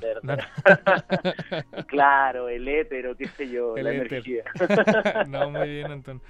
Oye, sí, pues eh, eh, una algo que nos encanta tener de, de, vez en vez aquí en este espacio, pues es tener la oportunidad de, de, de lanzar un la, la, música al aire eh, por primera vez que, que los oídos la cachen y pues gracias a ustedes y eh, esto podrá acontecer a continuación.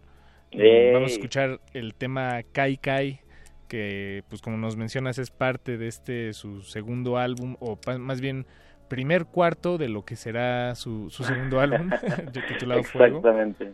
Eh, ¿qué, ¿qué, nos puedes decir, Anton, sobre esto o sobre un, tiene una presentación este sábado, ¿no?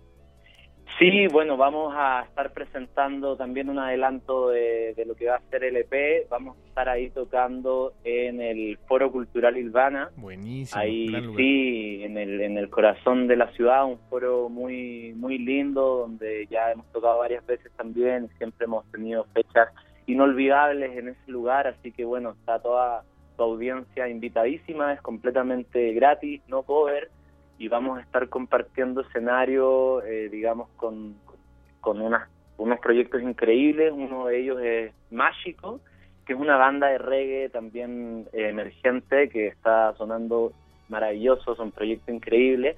Y además Tania Matus, que es una cantautora Ah, también mexicano, que va mexicana, perdón, que va va a abrir este este evento, así que va a estar súper súper bueno, no se lo pueden perder, vamos a estar ahí presentando todo nuestro nuestro repertorio, las canciones de digamos del disco del, disco antiguo, todo el EP nuevo que viene siendo Fuego y bueno, y otras sorpresitas por ahí, así que están todos invitados, los esperamos por allá el sábado. Buenísimo, Anton, qué bien. En el foro, en el nuevo foro Ilvana ahí en el centro de esta ciudad. eh, Exactamente, me Puente de imagino- Alvarado, Avenida Puente Alvarado, Eso. número 17. Eso, eso. Eh, me imagino Sí, que pues, a, a las 8 o 9 es una buena hora para llegar y no perderse el evento, como, como suele ser. Exactamente. De llegar, llegar a una buena hora y hasta podrán platicar con ustedes, me imagino.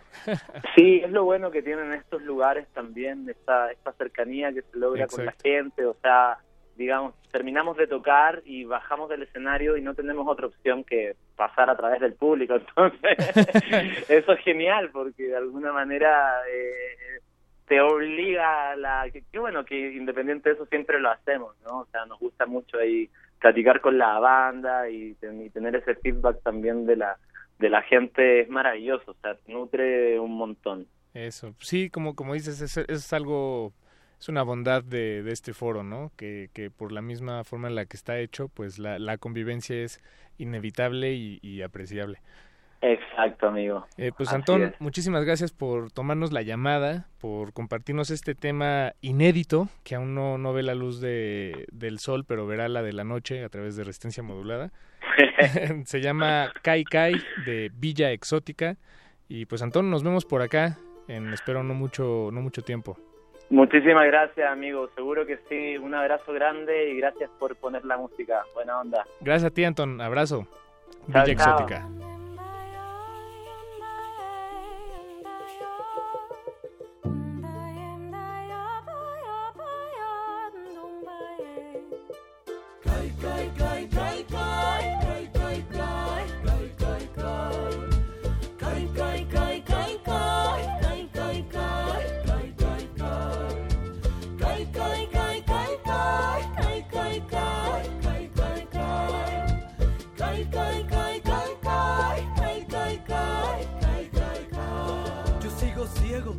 Esperando a que me des consuelo. Un soñador que entre tus brazos olvidó su propio sueño. Una calle sin salida, un final sin despedida. Un laberinto circular que empieza donde se termina. Tú me hiciste mal de ojo. Con tu hechicería antigua me aplastaste como un piojo. No puedo dar vuelta a la hoja, no puedo escapar. Tengo las rodillas rotas. Si te veo me sonrojo, si te hablo me equivoco. Si me dices cualquier cosa siento que me vuelvo loco. Aún recuerdo la última vez cuando te fuiste me quedé llorando todo un mes. Sí, yo no sé lo que me pasa. Es tu brujería antigua que me atrapa. Yo no sé lo que sucede cuando bailas de esa forma toda la tierra se mueve.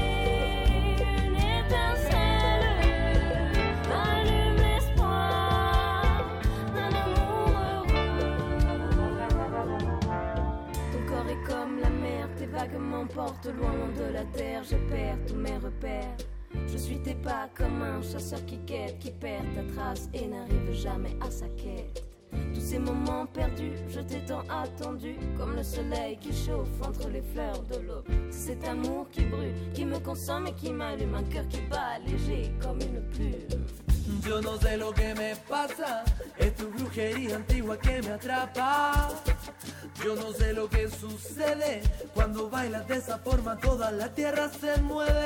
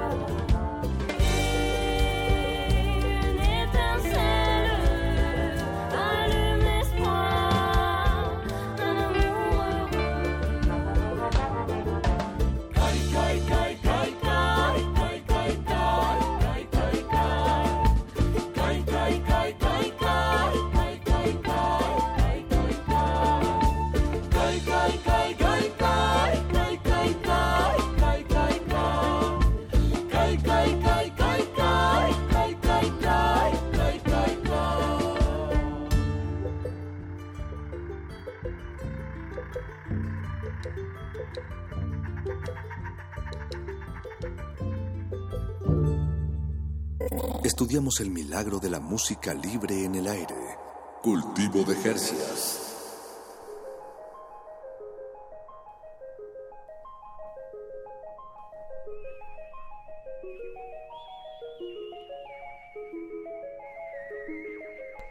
Escuchamos el estreno mundial de Kai Kai, el tema que aparecerá en la segunda producción discográfica de Villa Exótica, eh, que se llamará Fuego.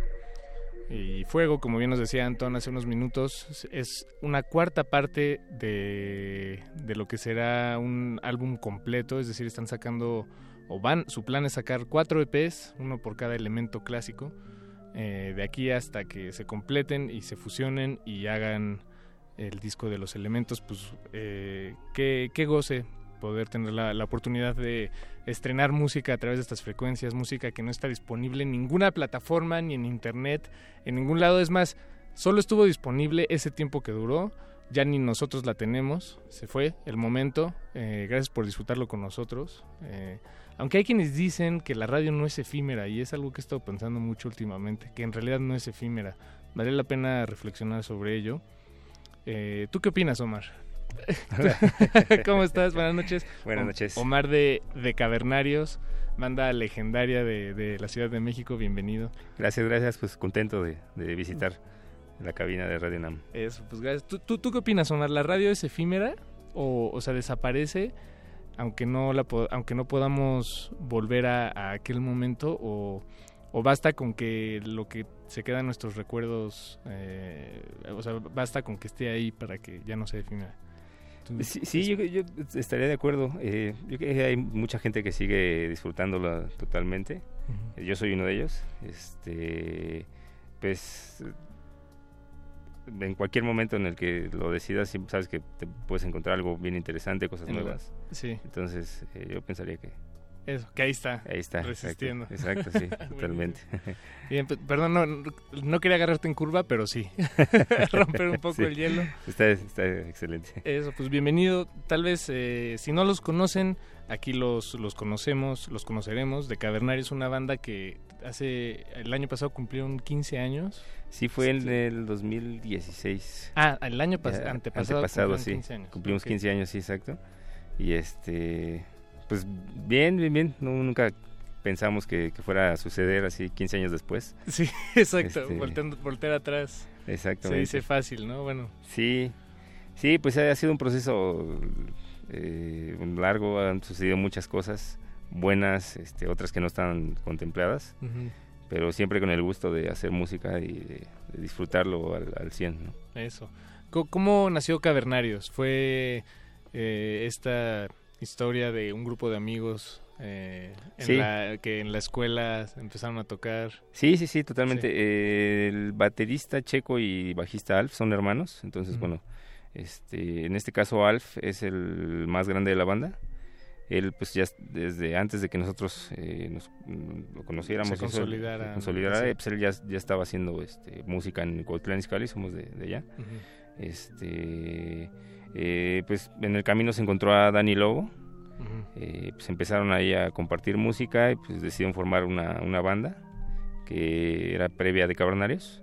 Luego integraron a Checo, este, pues él estaba ya dando sus primeros pasos en la batería y yo fui el último que llegó a la alineación. Eh, Pesiscali es un municipio no tan grande y por lo regular la gente se conoce mucho. La gente, si estás como en el circuito de la música, pues conoces a, todo el mundo. Y hace años que eh, pues era más, más pequeña la, escena. La gente que venía al show, por la gente que, este, que estaba en los toquines de, rock, pues te los encontraba siempre, ¿no? Entonces era fácil ubicar quién andaba eh, por ahí y pues coincidir en, en, música, en gustos y todo esto. Y así surgió de, de Cavernarios. Eh, no, nadie de nosotros es músico este, estudiado, pues ahí aprendimos, ¿no? Alf nos enseñó casi a todos y pues era el puro instinto, ¿no? Así el, instinto animal de, tratar de imitar lo que escuchábamos. El instinto cavernario. Cavernario, sí. Mucho tiene que ver el nombre, o sea, era pues primitivos tratando de hacer eh, algo ahí con los instrumentos. Wow, no, es, es eh, además de que es una gran escuela, eh, Luego eh, hay, bueno, me he encontrado con músicos o, productores que, que, sí, que estudiaron, digamos, formalmente o académicamente la, música o la ejecución de un instrumento. Claro. Y, llega un punto de, ya sea de su carrera o, de, o simplemente de su camino de exploración musical en el que quisieran desaprender algunas de las cosas que, que, aprendieron porque más bien están encontrándose con que quieren Sí, pues resultados distintos, ¿no? Entonces ahora tienen que desaprender todo lo que aprendieron, cambiar estrategias.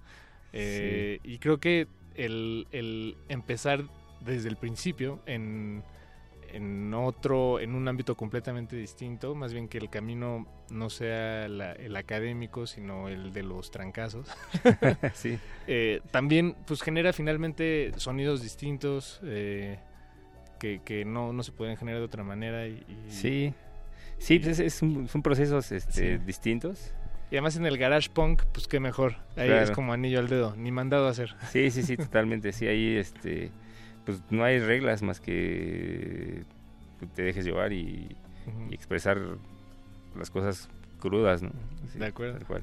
Eh, incluso no, nos hubiera, bueno, así se dieron las cosas. Sin embargo, quien tiene la oportunidad de, de estudiar música desde temprana edad, pues es otra formación también muy muy buena, ¿no? O sea, muchos músicos que, admiramos. Pues, justo pasaron por ahí. Pasaron por ahí, Entonces, pues es como, como te toque que lo sepas aprovechar. Sí, de acuerdo, de acuerdo.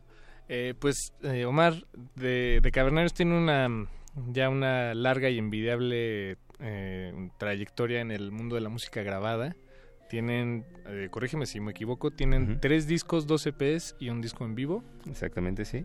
Sí, por ahí hay un, este, un álbum de canciones perdidas eh, que no este, entraron en los discos cuando se grabaron.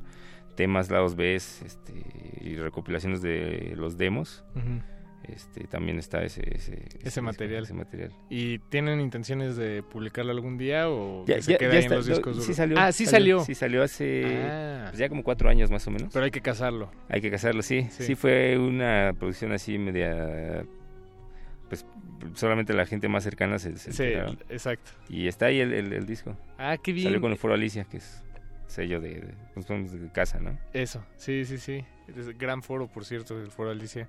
Eh, pues Omar, ¿te parece si escuchamos un sencillo que publicaron el año pasado, Aves Negras, un favorito personal, si, si se me permite el espacio? Sí, adelante. Eh, ¿qué, ¿qué, nos puedes decir de este tema?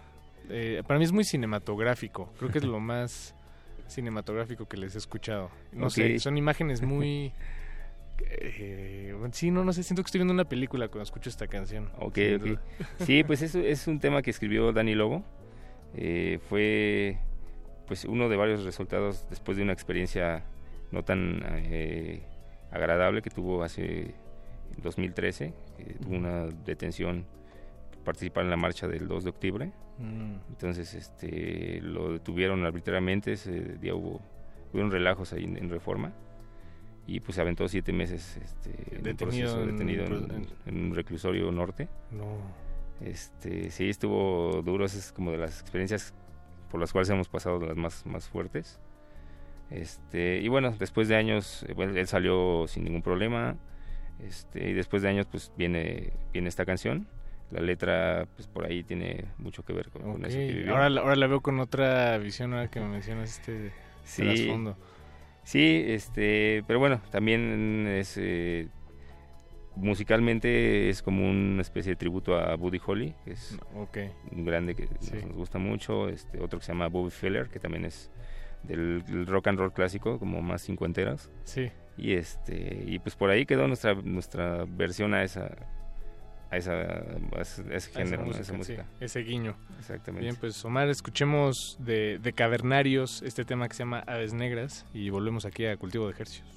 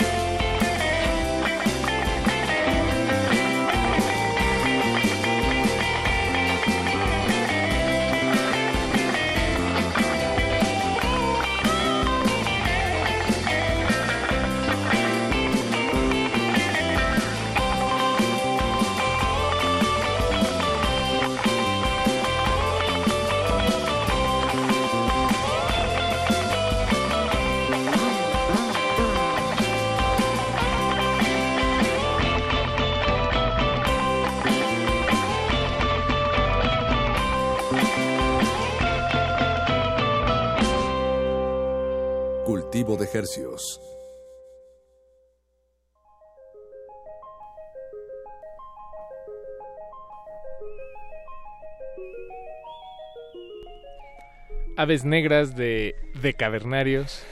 Eh, Omar, me decías, eh, entonces, ¿esta canción ustedes llegaron a tocarla en, en el reclusorio? No, ah, no, esta no, porque esta la escribió hasta- eh, Daniel hasta que salió. Hasta sí, hasta que salió en el 2000, la escribió en 2016 a principios más o menos.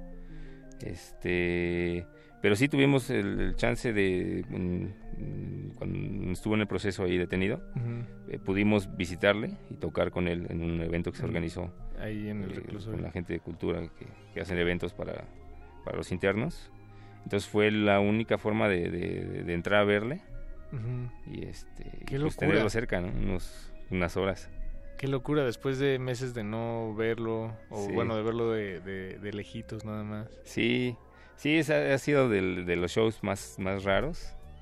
Porque además es, es un espacio, ajá, bueno, como es poco usual tocar en cárceles, que, pero Sí. digo, sí sucede, ¿no? Sí, sí, sí. Eh, Pero son bandas eh, pues contadas con, con dos manos las que las que han podido, bueno, digo, estoy exagerando, pero la- las que tienen pues esa oportunidad o ese, esa, no sé, se tienen que alinear muchas cosas que me imagino son muy difíciles de, de prever Sí. para, para que uno se encuentre ahí. Sí, pues es parte de, de un programa que les ofrecen a, a los internos y les llevan este pues eh, obras de, De eh, teatro de todo sí. tipo de, eventos culturales. Entonces, afortunadamente en ese entonces eh, conocimos a la persona que organizaba estos eventos y se platicó eh, para que nos dieran chance de, entrar a tocar con él. Este pues se hizo en el auditorio de- del, del central ahí de- del patio. Estuvo muy muy raro ¿no? el, el evento. Me ima- O sea, no fue así como imagino. el mejor concierto, pero pues sí una experiencia que, que queda ahí, ¿no? Sí, no fue como el de Metallica. de- Sí, no, no, no, exactamente. cárcel. Sino el, el mítico toquín del... De Johnny Cash. Sí, ¿no? o del, del Tri. Ah, el del Tri, claro, claro. sí, no, me imagino que muy distinto. Exacto. Muy distinto. Eh, pero bueno, Omar, ustedes tienen un toquín al que la gente sí puede acudir. Sí. eh, sin que los caten y les, les chequen hasta lo, el Topperware. eh, este fin de semana. Bueno, y mañana. Mañana y Sí, el sábado. Mañana y el sábado. Sí, de hecho, tenemos ya vari- varios eh, meses de no tocar. Hemos estado produciendo nuevas canciones. Y este, por fin ya nos vamos a presentar este fin de semana. En, mañana es en Toluca.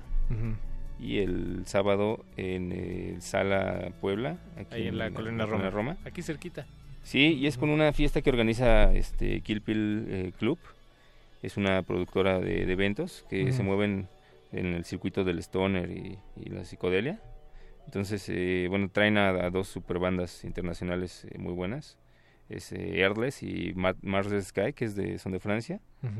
¿Y pues, Airless de- de dónde ellos son? de, ¿De Estados? Unidos, de California, exactamente. Sí, es super ba- banda así que ahorita, ahorita está en el momento de... En su momento, su ¿no? jugo. Exactamente. Y pues por ahí nos invitaron, es sorprendente, o sea, está interesante el, el cartel, ¿no? No, son, no hacemos eh, stoner, pero sí el garage tiene mucho que ver. Es Sí, el rock and roll, sin duda. Sí. Sí, exacto, exacto. Y este, pues mañana vamos con ellos a, Toluca, en el Foro Landó, y pasado mañana el sábado en, este, en el Sala Puebla. Aquí en, en la colonia Roma. Buenísimo. Eh, pues Omar, si te parece bien, escuchamos un tema más Sí, de, de su álbum. Este es del 2012, Puertas Cerradas. Sí. Se llama Perdido, mi estimado Betoques. El tema... Perdido. Se llama Perdido. ¿No tienes el tema Perdido? Ah, no, más abajo, más abajo, mi, mi estimado Betoques. No, no, ahí va, ahí va, ahí va, Omar. Vamos a escuchar así, perdido de, de cavernarios. eh, y volvemos aquí a Cultivo de Ejercicios.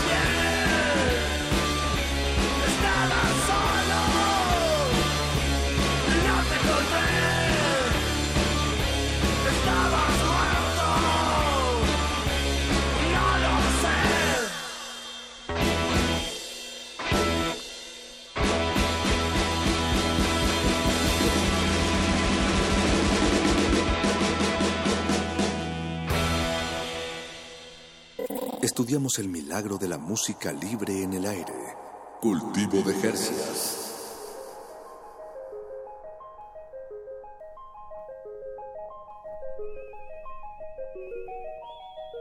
Escuchamos Perdido de, de Cavernarios. Nos acompaña aquí eh, uno de, cuatro. Exactamente. Un- un- uno de- un- una cuarta parte de Cavernarios, Omar. este, nos decías que son de Cotitlán Izcalli, todos. Sí, Allá nacieron, crecieron, se formaron Todo. y se deformaron. Exactamente, todo, sí, sí, sí.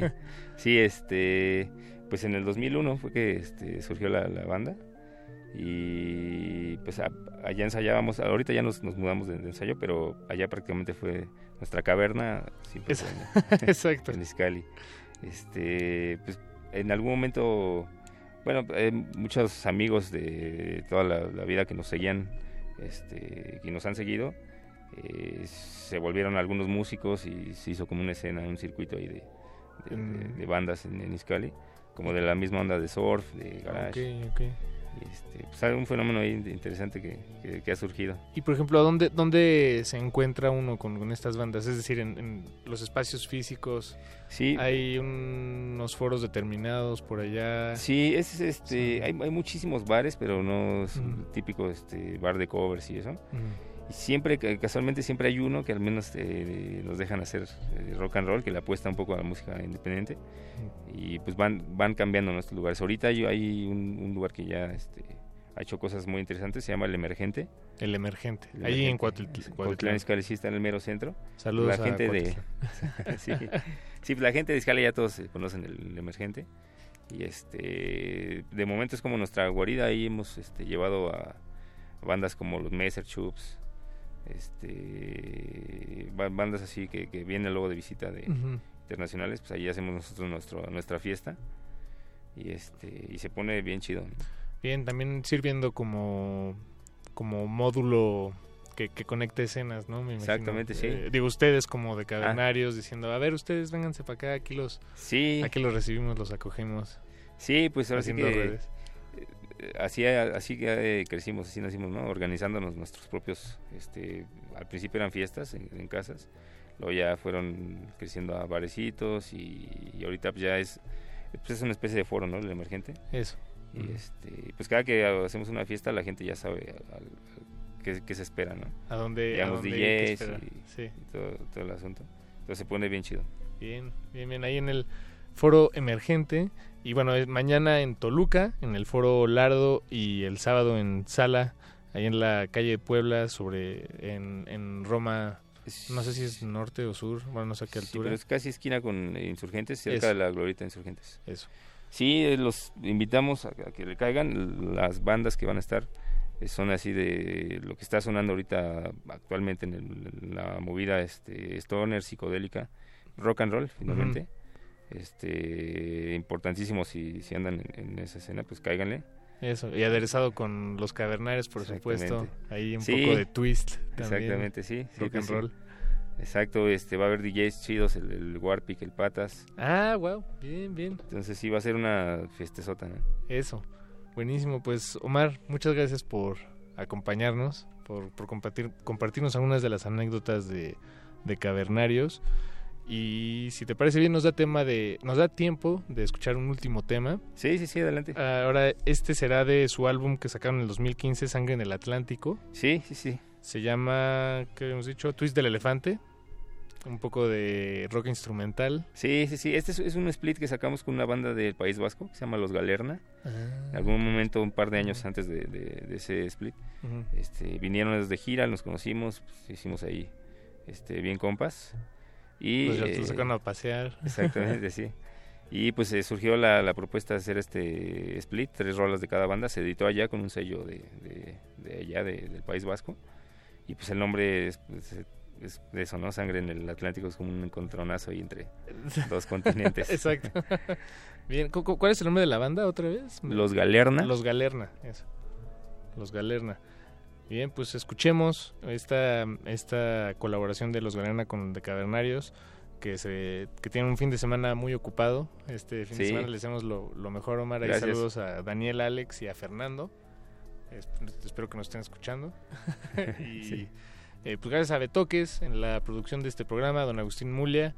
Los dejamos a continuación con Gla- Gla- Gla- Glaciares hasta las 11 de la noche aquí en Resistencia Modulada. Yo me despido, soy Paco de Pablo y muchas gracias por su sintonía. Los dejamos con The Cavernarios.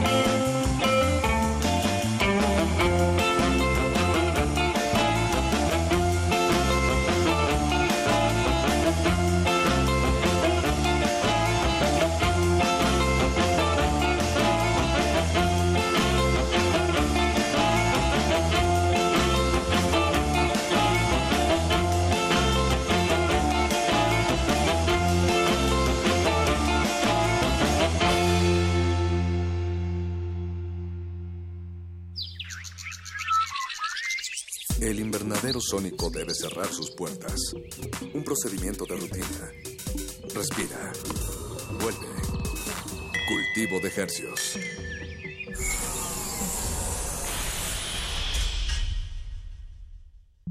Resistencia modulada. 2018. 100 años del nacimiento de Louis Althusser. Según la tesis de Althusser, el sistema capitalista no se sostiene únicamente de aparatos represivos. Requiere cierto grado de convencimiento por parte de las clases bajas. Esto se logra a través de los aparatos ideológicos del Estado otro aparato ideológico, pero si nos atenemos a los periódicos, a la televisión, las noticias, nos hace inhibirnos y nos causa miedo. Y con esto le estamos haciendo un favor a los dirigentes, a los políticos, porque es la mejor manera de controlar a la ciudadanía y al pueblo. Doctora Fernanda Navarro, estudiosa de la filosofía. Louis Althusser, 96.1 de FM. Radio UNAM, Experiencia Sonora.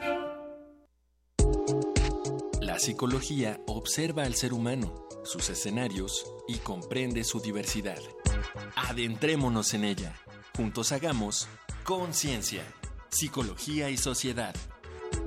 Un programa de análisis y reflexión con Berenice Camacho y las doctoras en psicología Tania Rocha y Mariana Gutiérrez.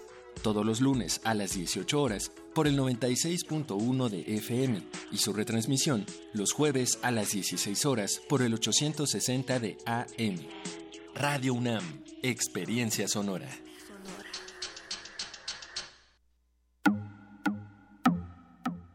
Hay un abismo de diferencia entre leer en voz alta e interpretar un texto con todos los matices que nos puede dar el instrumento más antiguo, la voz humana. Radio UNAM invita al público en general que desee entrenarse en la interpretación vocal a inscribirse en el taller Voz, tu voz, impartido por Elena de Aro. Desarrollo de la conciencia corporal, reconocimiento de la voz y lectura de interpretación para todo público. Todos los lunes y miércoles de noviembre de las 18 a las 21 horas. Informes e inscripciones al 5623-3272.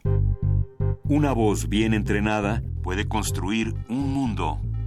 Radio UNAM invita.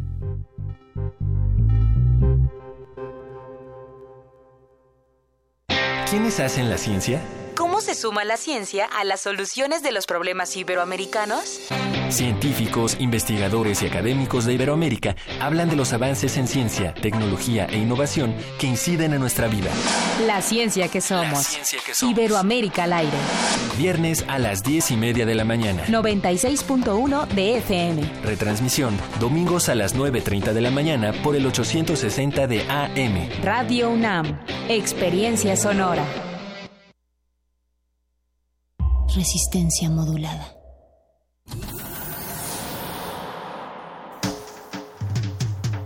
Congelamos la noche sobre las bocinas para que cristalice en tus oídos. Fractalizamos los sonidos para tender puentes imaginarios. Glaciares. Túneles infinitos para el fin del mundo. Abuelita, soy su Nothing can stop me, abuela. One day I'll have to put it all alone at the beginning of this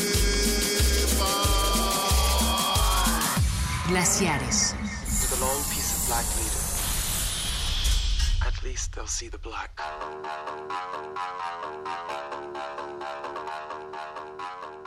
Buenas noches, querida audiencia.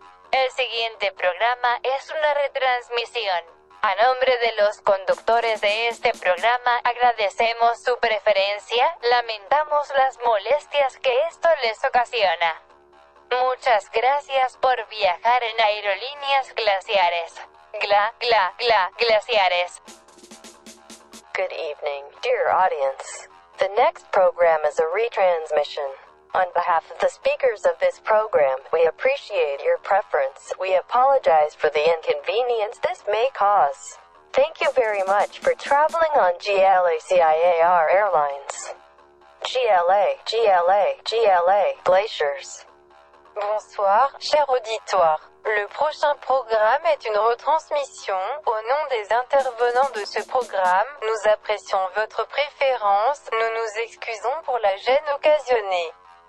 Merci beaucoup de voyager avec les compagnies aériennes GLA, CIAR, GLA, GLA, GLA, Glacier.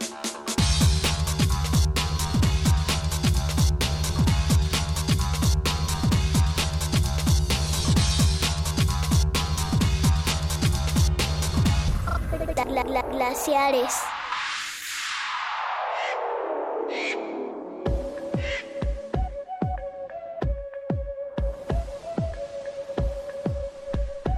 Muy buenas noches. Espérate que estoy botaneando. ¿Estás botaneando? Estoy comiendo camarón frito, chicharrón o prefieres pollo frito mamacita. Pues estamos aquí en la cabina de glaciares con el aire acondicionado a todo lo que da como un verdadero glaciar. De ustedes no saben, pero aquí en Resistencia Modulada hay un clima artificial, pero extremo y decidimos bajar la temperatura para entrar en el cool de glaciares. Eh, artificial como mucha de la comida que nos llevamos a nuestras bocotas, comida chatarra, comida basura, comida grasosa. A veces ni siquiera es antojo o hambre, se botanea para socializar. Sus Claro. cacahuatitos. Su cacahuatito salado. Exactamente, sus pretzel. Ahora aplican mucho el pretzel con Ay, chela. qué ¿no? horror, a mí no me gusta el pretzel, es muy salado. Pero Sí. igual es por- porque soy abstemio. Sí. O el chito, el huevo duro. En un el chito. El chito era una maravilla. Que tiene dicen todo que- un mito, ¿no? Sí, que, es sí carne de caballo. Creo que sí es carne de Yo caballo. he oído hasta el burro. hasta el burro. Pues una noche de glaciares dedicada a las botanitas. Hoy vamos a comadrear muy a gusto. Espero que ustedes en sus casas, en sus autos, estén comadreando muy a gusto con alguien que tengan ahí al lado o que nos hablen. Exactamente, estamos al 55 23 76 82 o al 55 23 54 12. O en redes sociales estamos como arroba R modulada o en Facebook como Resistencia Modulada. Hashtag glo- glo- glo- glaciares. Y, y si nos van a enviar tweets, pónganos botanitas, escríbanos. ¿Qué, ¿Cuál es su botanita más deliciosa, la favorita? ¿Las botanitas sanas cuentan? ¿O no? Pues ahora aplican mucho como el apio y las zanahorias con un dip ahí. Si estuviera nuestra amiga Natalia Luna, quizás ella nos daría unas buenas. O nos regañaría nos diciendo, regañaría. diciéndonos, no, es que el dip sí tiene un chingo de grasa y así. No sé. Bueno. No sé, perdón. Vamos a arrancarnos con el primer tema. Que además, déjame decir antes, que la botanita tiene una onda ahí como de socializar. O sea, es la botanita más que nutritiva es simbólica. Ah, claro. Ah, ¿por qué no te vienes y cotorreamos? Tráete una botanita. Tráete una botanita. O podemos botanear también con estos fonditos que a mí no me gustan, mira. Es como de botanita con copita de vino. Eso no me gusta. No, no, no. Una copita chill out. Sí. Una botanita a gusto. Pues vámonos con... Nuestro primer tema. Es un tema temazo. El personal, directamente desde Guadalajara, dale de comer al conejito, la ambivalencia del lenguaje, entiéndalo como usted quiera. En este caso, no solo el conejito botanea. Claro, vámonos con el maravilloso personal.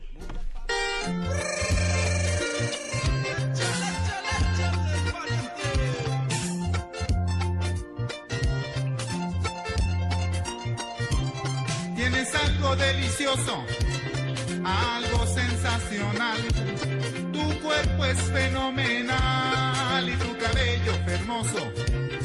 Y lo más maravilloso quiero que sea para ti, porque si andas por ahí voy a sentir gran dolor. Que en las cosas del amor no me gusta compartir, no me gusta compartir, no me gusta compartir.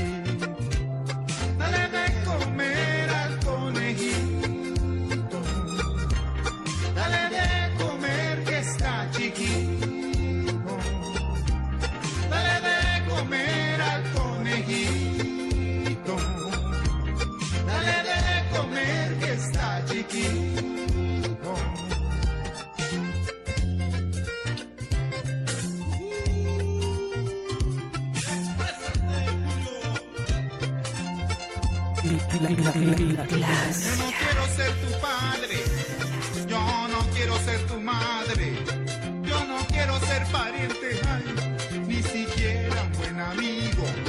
Yo lo que quiero contigo es asunto muy aparte, es aplicarte el ombligo a lo que aspiro yo tanto y por eso yo te canto, para ver si lo consigo, para ver si lo consigo,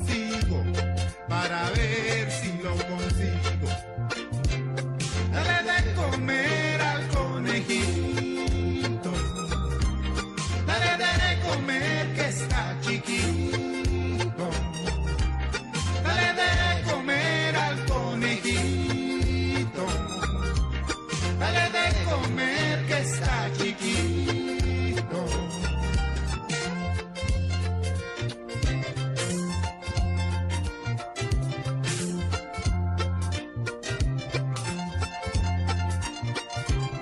Yo sé que no soy el mismo que cuando tenía 15 años. Que ya se notan los daños hoy en todo mi mecanismo. Pero veo con optimismo que una nueva vida empieza. Tengo el alma en una pieza y aunque ya la tengo amarga, eso sí la tengo larga y todavía la tengo tiesa. Todavía la tengo tiesa.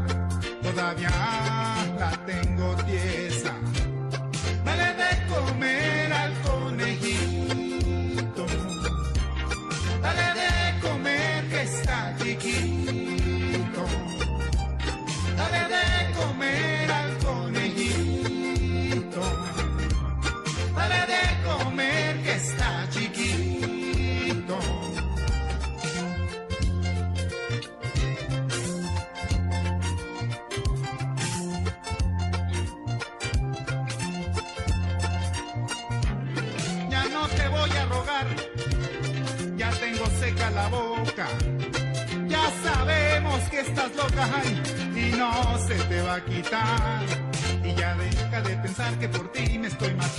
Me olvidó desde cuando se me quitaron las ganas, las nalgas, las tengo planas de tanto estarte esperando. De tanto estarte esperando. De tanto estarte esperando.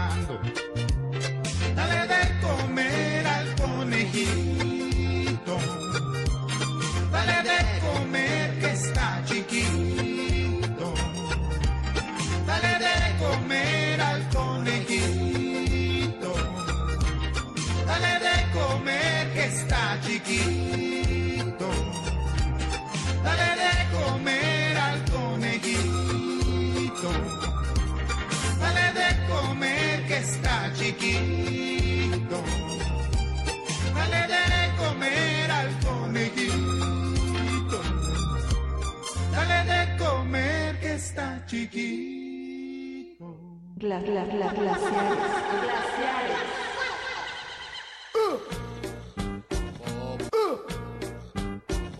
Pollito con papas, pollito con papas, pollito con Y ya estamos de regreso. Lo que escucharon fue Dale de comer al conejito con el personal. Al mando de Julio Aro. De Que Julio en paz Aro. descanse. Y su carnal. Y su carnal. Eh, entramos muy atrabancados. Eh, de venir el personal porque ellos usaban mucho el caló. Cultura, popular, también la onda peladito de cantinflas, pero ya trastocado, ¿no? Sí, claro. Casi rozando en el cine de ficheras, pero un poco intelectualizarlo y de ahí por ahí sobadón, ¿no? Sí, sí, sí. Que tienen, creo, este disco unas cuantas rolas sueltas y todo lo que hizo póstumo, que fue su hermano, ¿no? Me parece. Sí. No, no, no brilló para nada, o sea, lo llevó por otros rumbos. Sí. Como, como que se endilgaron mucho esta onda de, digo, igual y digo una barrabasada. Como Esto- las que hemos dicho hoy. Es que cuando uno, lo amerita. Sí, cuando uno está botaneando no se toma nada a pecho. Sí, ¿no? No, no, este, se, se descuida de, de alguna manera. Baja sus defensas. Baja sus defensas. Pues estamos cotorreando y la banda también está... Ay, nunca había dicho la banda. La banda. La banda. Te va- ya te falta mi hermano. Y... Mi hermano. ¿Qué nos Por- dicen en redes? Por ahí Tani Star nos dice que a ella le gustan las alitas para botanear. ¿A ti te gustan las alitas? Sí, sí. De esas que le ponen como como barbecue y, y- y chilitos así Como que raros. hubo un boom de las alitas, ¿no? Sí. Yo a veces a veces me pongo a pensar así, sí sé que son muchos pollos, pero una persona se llega a comer este Las alas de muchos 20, 30 alitas y es una persona, ¿no? Y son 30 pollos. Te solo estás tiene poniendo muy. Greenpeace. No, no, no es por eso. Ah, Solo, bueno. solo no sé de dónde sacan tantas alitas. Ah, mira. Por ahí Shanat Ramos nos dice, Ramón nos dice que está más que lista para escuchar glaciares. Saludos a, a Shanat. Rafael Furlong dice que una buena botana, una salchipotluda sin albur. Ah, mira. Sí, justo. Justo. Él, él cachó lo del personal, ¿no? Sí. Sí. El doble sentido. Saludos a Rafael Furlong. Saludos a Mirna Conejo también. A la Y- grafofónica. A la grafofónica. Y Sergio Cerecede, Ce- no, Cerecedo. Dice que esa rola que está de fondo suena mucho allá en Veracruz. Ah, mira. qué No, bien. pues es que ahí con la playita Sí, y claro, sí se antoja. tiene un- ese jocosón. Aquí nosotros le estamos aventando palomitas a los operadores, aquí a través del vidrio. A Beto, a Paco. Estamos aventando palomitas en la... chicharrones, escuchamos- el mientras chicharrones hay este, mientras eh, sabritones tirados. Sí, pues la fiesta con sabritón, pisar un sabritón. Y no, y comer muchos sabritones es, es traer el paladar escaldado, pero, pero quieres más y más y más y más. Es, es- sí, es increíble. Bueno. bueno, también hay botanas que son así como es es todo lo dañino Claro. y, y como lo que vamos a escuchar y aún así te gusta echarle como las famosas hay un hay un mito de ustedes no saben pero las papas fritas de indios verdes tienen una tradición y un nombre así como por más de dos décadas Wow. eh, en nuestro país y justo son hay o sea son ¿qué serán? Más de 10 puestos con casos así súper grasosos y los llenas, hay gente que los llena hasta la mitad, ¿no? De salsa. Ajá. Y pues es casi puro vinagre y te la comes y, Y te ácido. picas así. Por ahí en los talleres de la Esmeralda, en los talleres de escultura, de, de fundición, hablan de esta salsa que tiene nombre de una chica que empieza con V.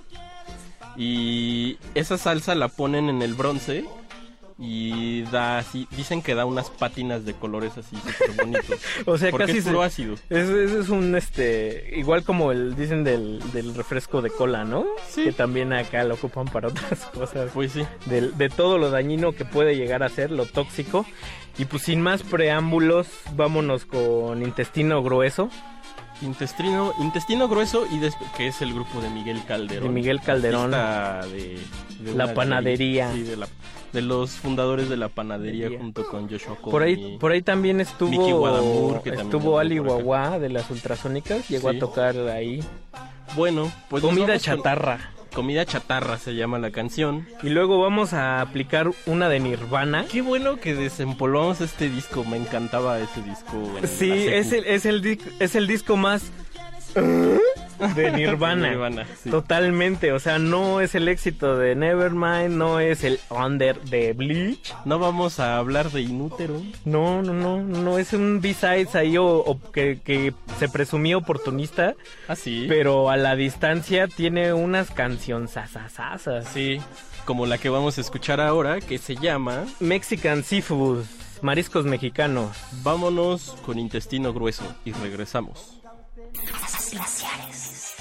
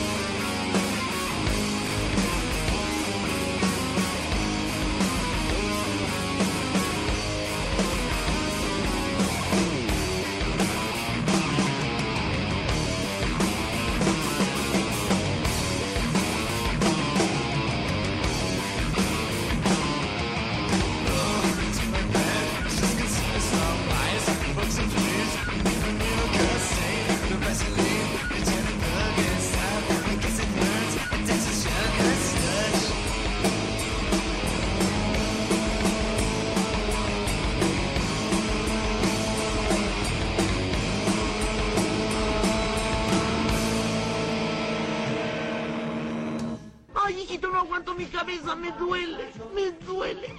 Ay. Glaciares.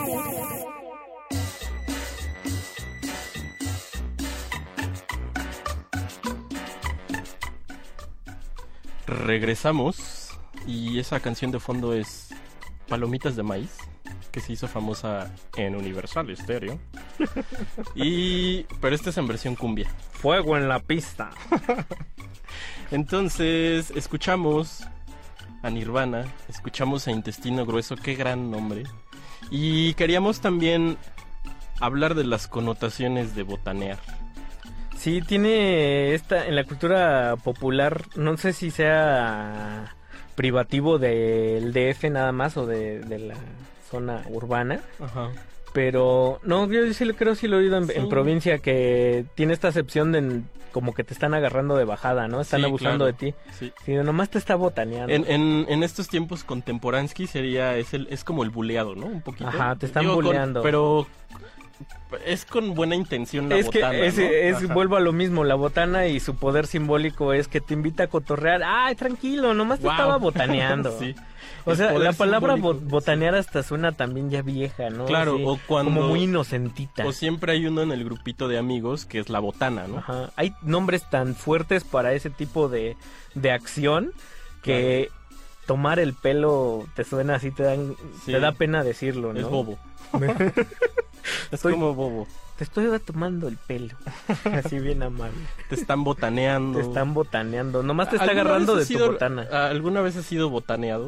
Uh, las que quieras. Las que ¿verdad? quieras, pero me ha toque- eh, dijera el poeta, botaneé, fui botaneado. Fue botaneado varias Sí. Citamos a Luis, a Luis Bordelenguas. Así Que usted audi- el botaneado. Que la audiencia se relaje y botanee. Que la audiencia botanee. Y bueno, sin más botana, no sé si por ahí tenemos más. Sí, nuestro compa, compísima, don Alberto Acuña Navarijo nos escribe. Qué Guau. bueno que nos escribes, Alberto. Saludos, Sí, Alberto. un abrazo muy afectuoso. Eh, Alberto lo pueden escuchar los martes ocasionalmente. En Derretinas. En Derretinas con Rafa Paz. También por ahí figuran Jorge Negrete y Alonso Díaz de la Vega, que son la bomba. Son unos muchachos Son una que se, caja. que se botanean al cine Sí, de la mejor manera. Son unas mentes muy prolíficas al respecto. Y justo Alberto acaba de topar tu audio de fondo, que es de los Verduleros 2 en la cortinilla. Ah, claro. Es que, bueno, ¿Cuál es yo no sé. de Me duele la cabeza? Eh, sí, ese.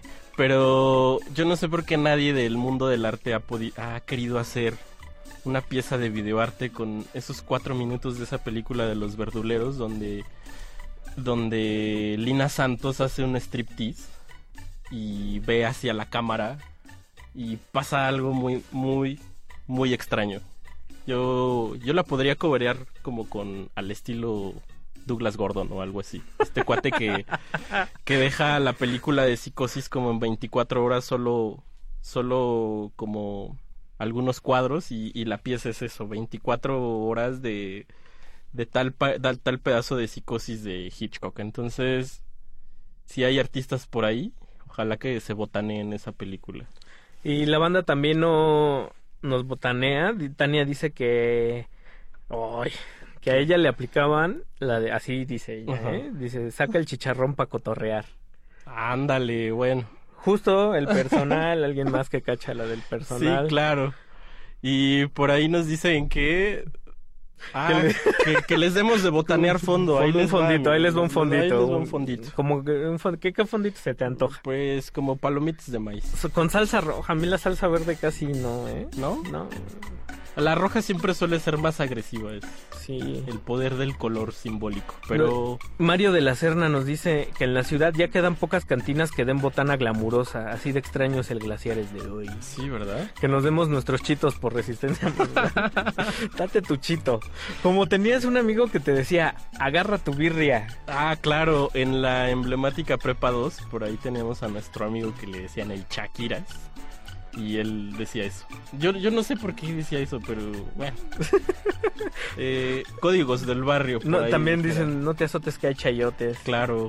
Aunque poca gente botanea con chayotes con crema, ¿no? Pero sí Ay, los hay. No, híjole, yo creo que el chayote es de las peores verduras que, Ah, es una maravilla, que Diosito Mao. Bimbo ha Y la inventado. crema de chayote, no, espérate. Híjole, no sé. Espérate, me, ya me Ahí diferimos en botanas, Ricardo, y para no discutir, mejor vámonos con el siguiente bloque que se va a poner divertidísimo. Esta botana es de esas. Es una verdadera serio, botana o sea, hay, musical. hay, hay botanas que son verdaderamente un viaje al paladar, que solitas no funcionan, pero juntas hacen una bomba. Sí, y lo siguiente, pueden ser productores botanas, pueden ser cantantes botaneros.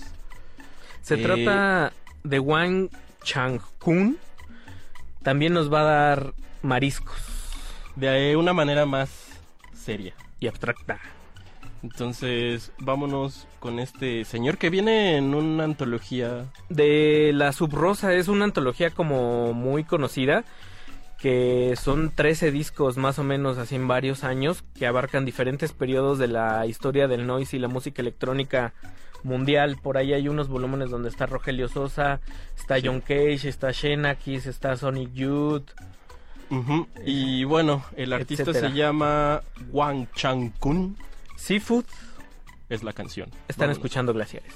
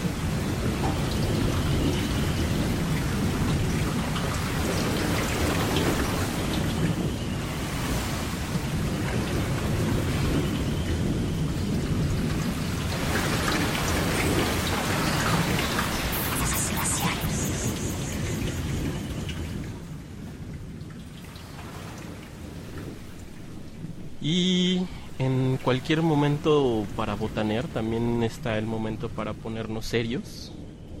Esto fue... Yo no me puse serio, ¿No? más bien me puse como muy a gusto.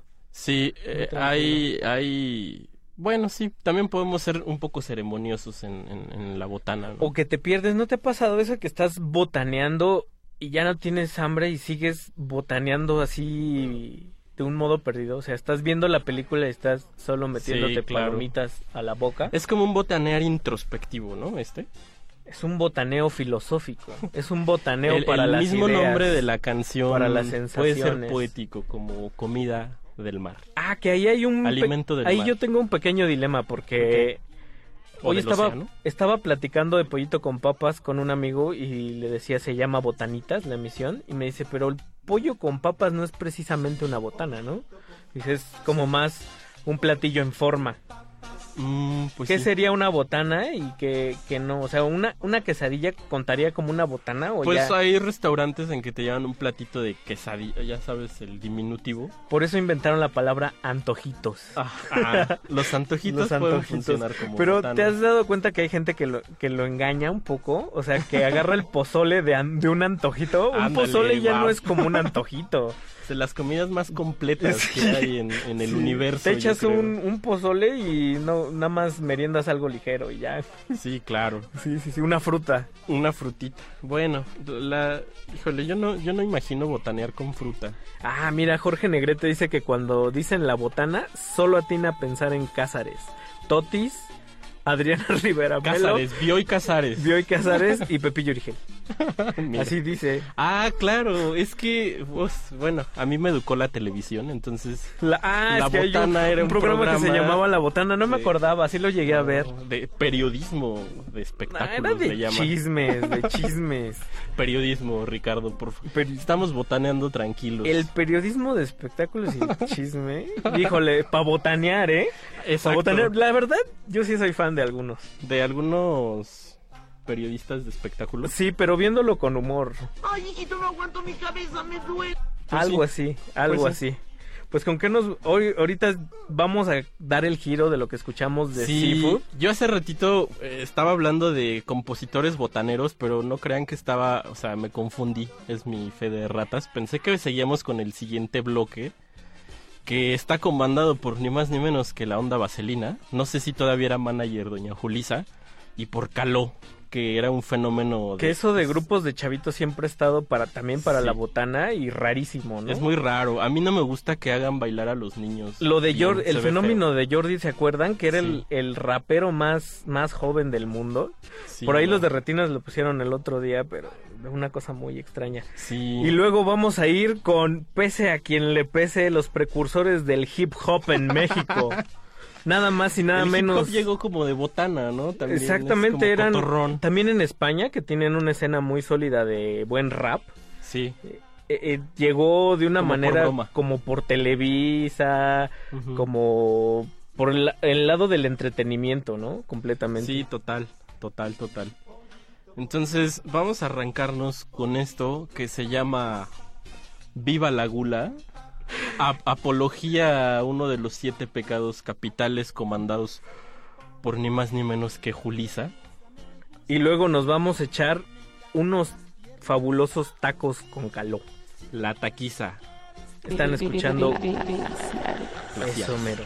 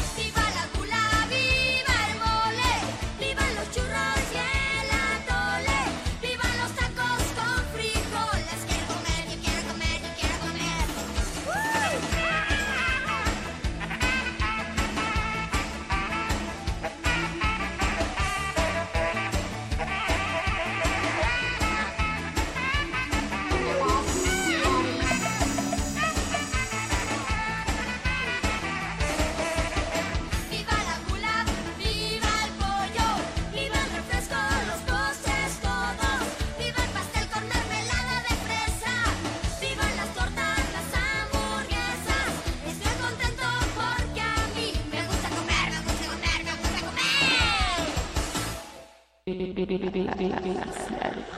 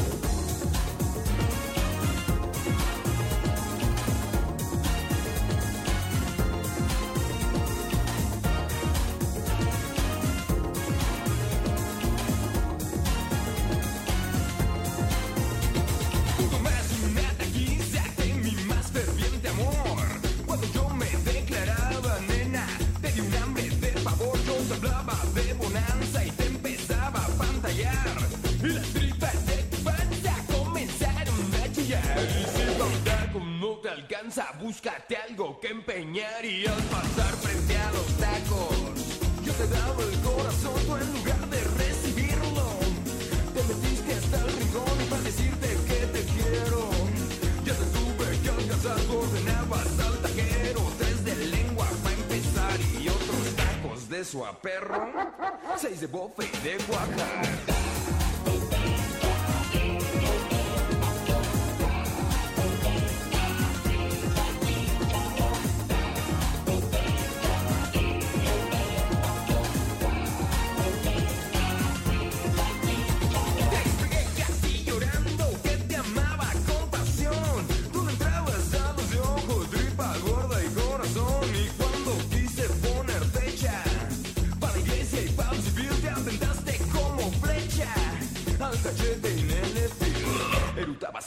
yo te hablaba de perfil porque estaba grueso el perejil. Tú no entrabas a los tacos sin ninguna compasión.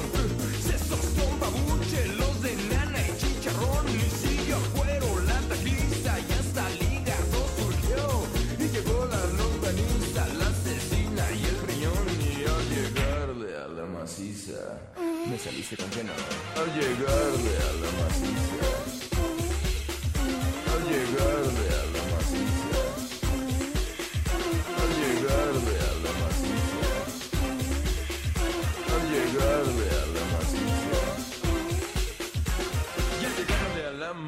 me saliste con que no. Al notar que me enojaba te alcanzaste a refinar. Glaciares. Seis machitos pa' acabar. Y cuando al fin vino la cuenta, me tuvieron que prestar. Y después tú me dijiste con tu voz angelical. Ya estuvo bueno de botanas. Ahora invítame a cenar, ¿no? ¿Qué tiene? ¿Que tú no tienes hambre? Ay, ¿y cómo te voy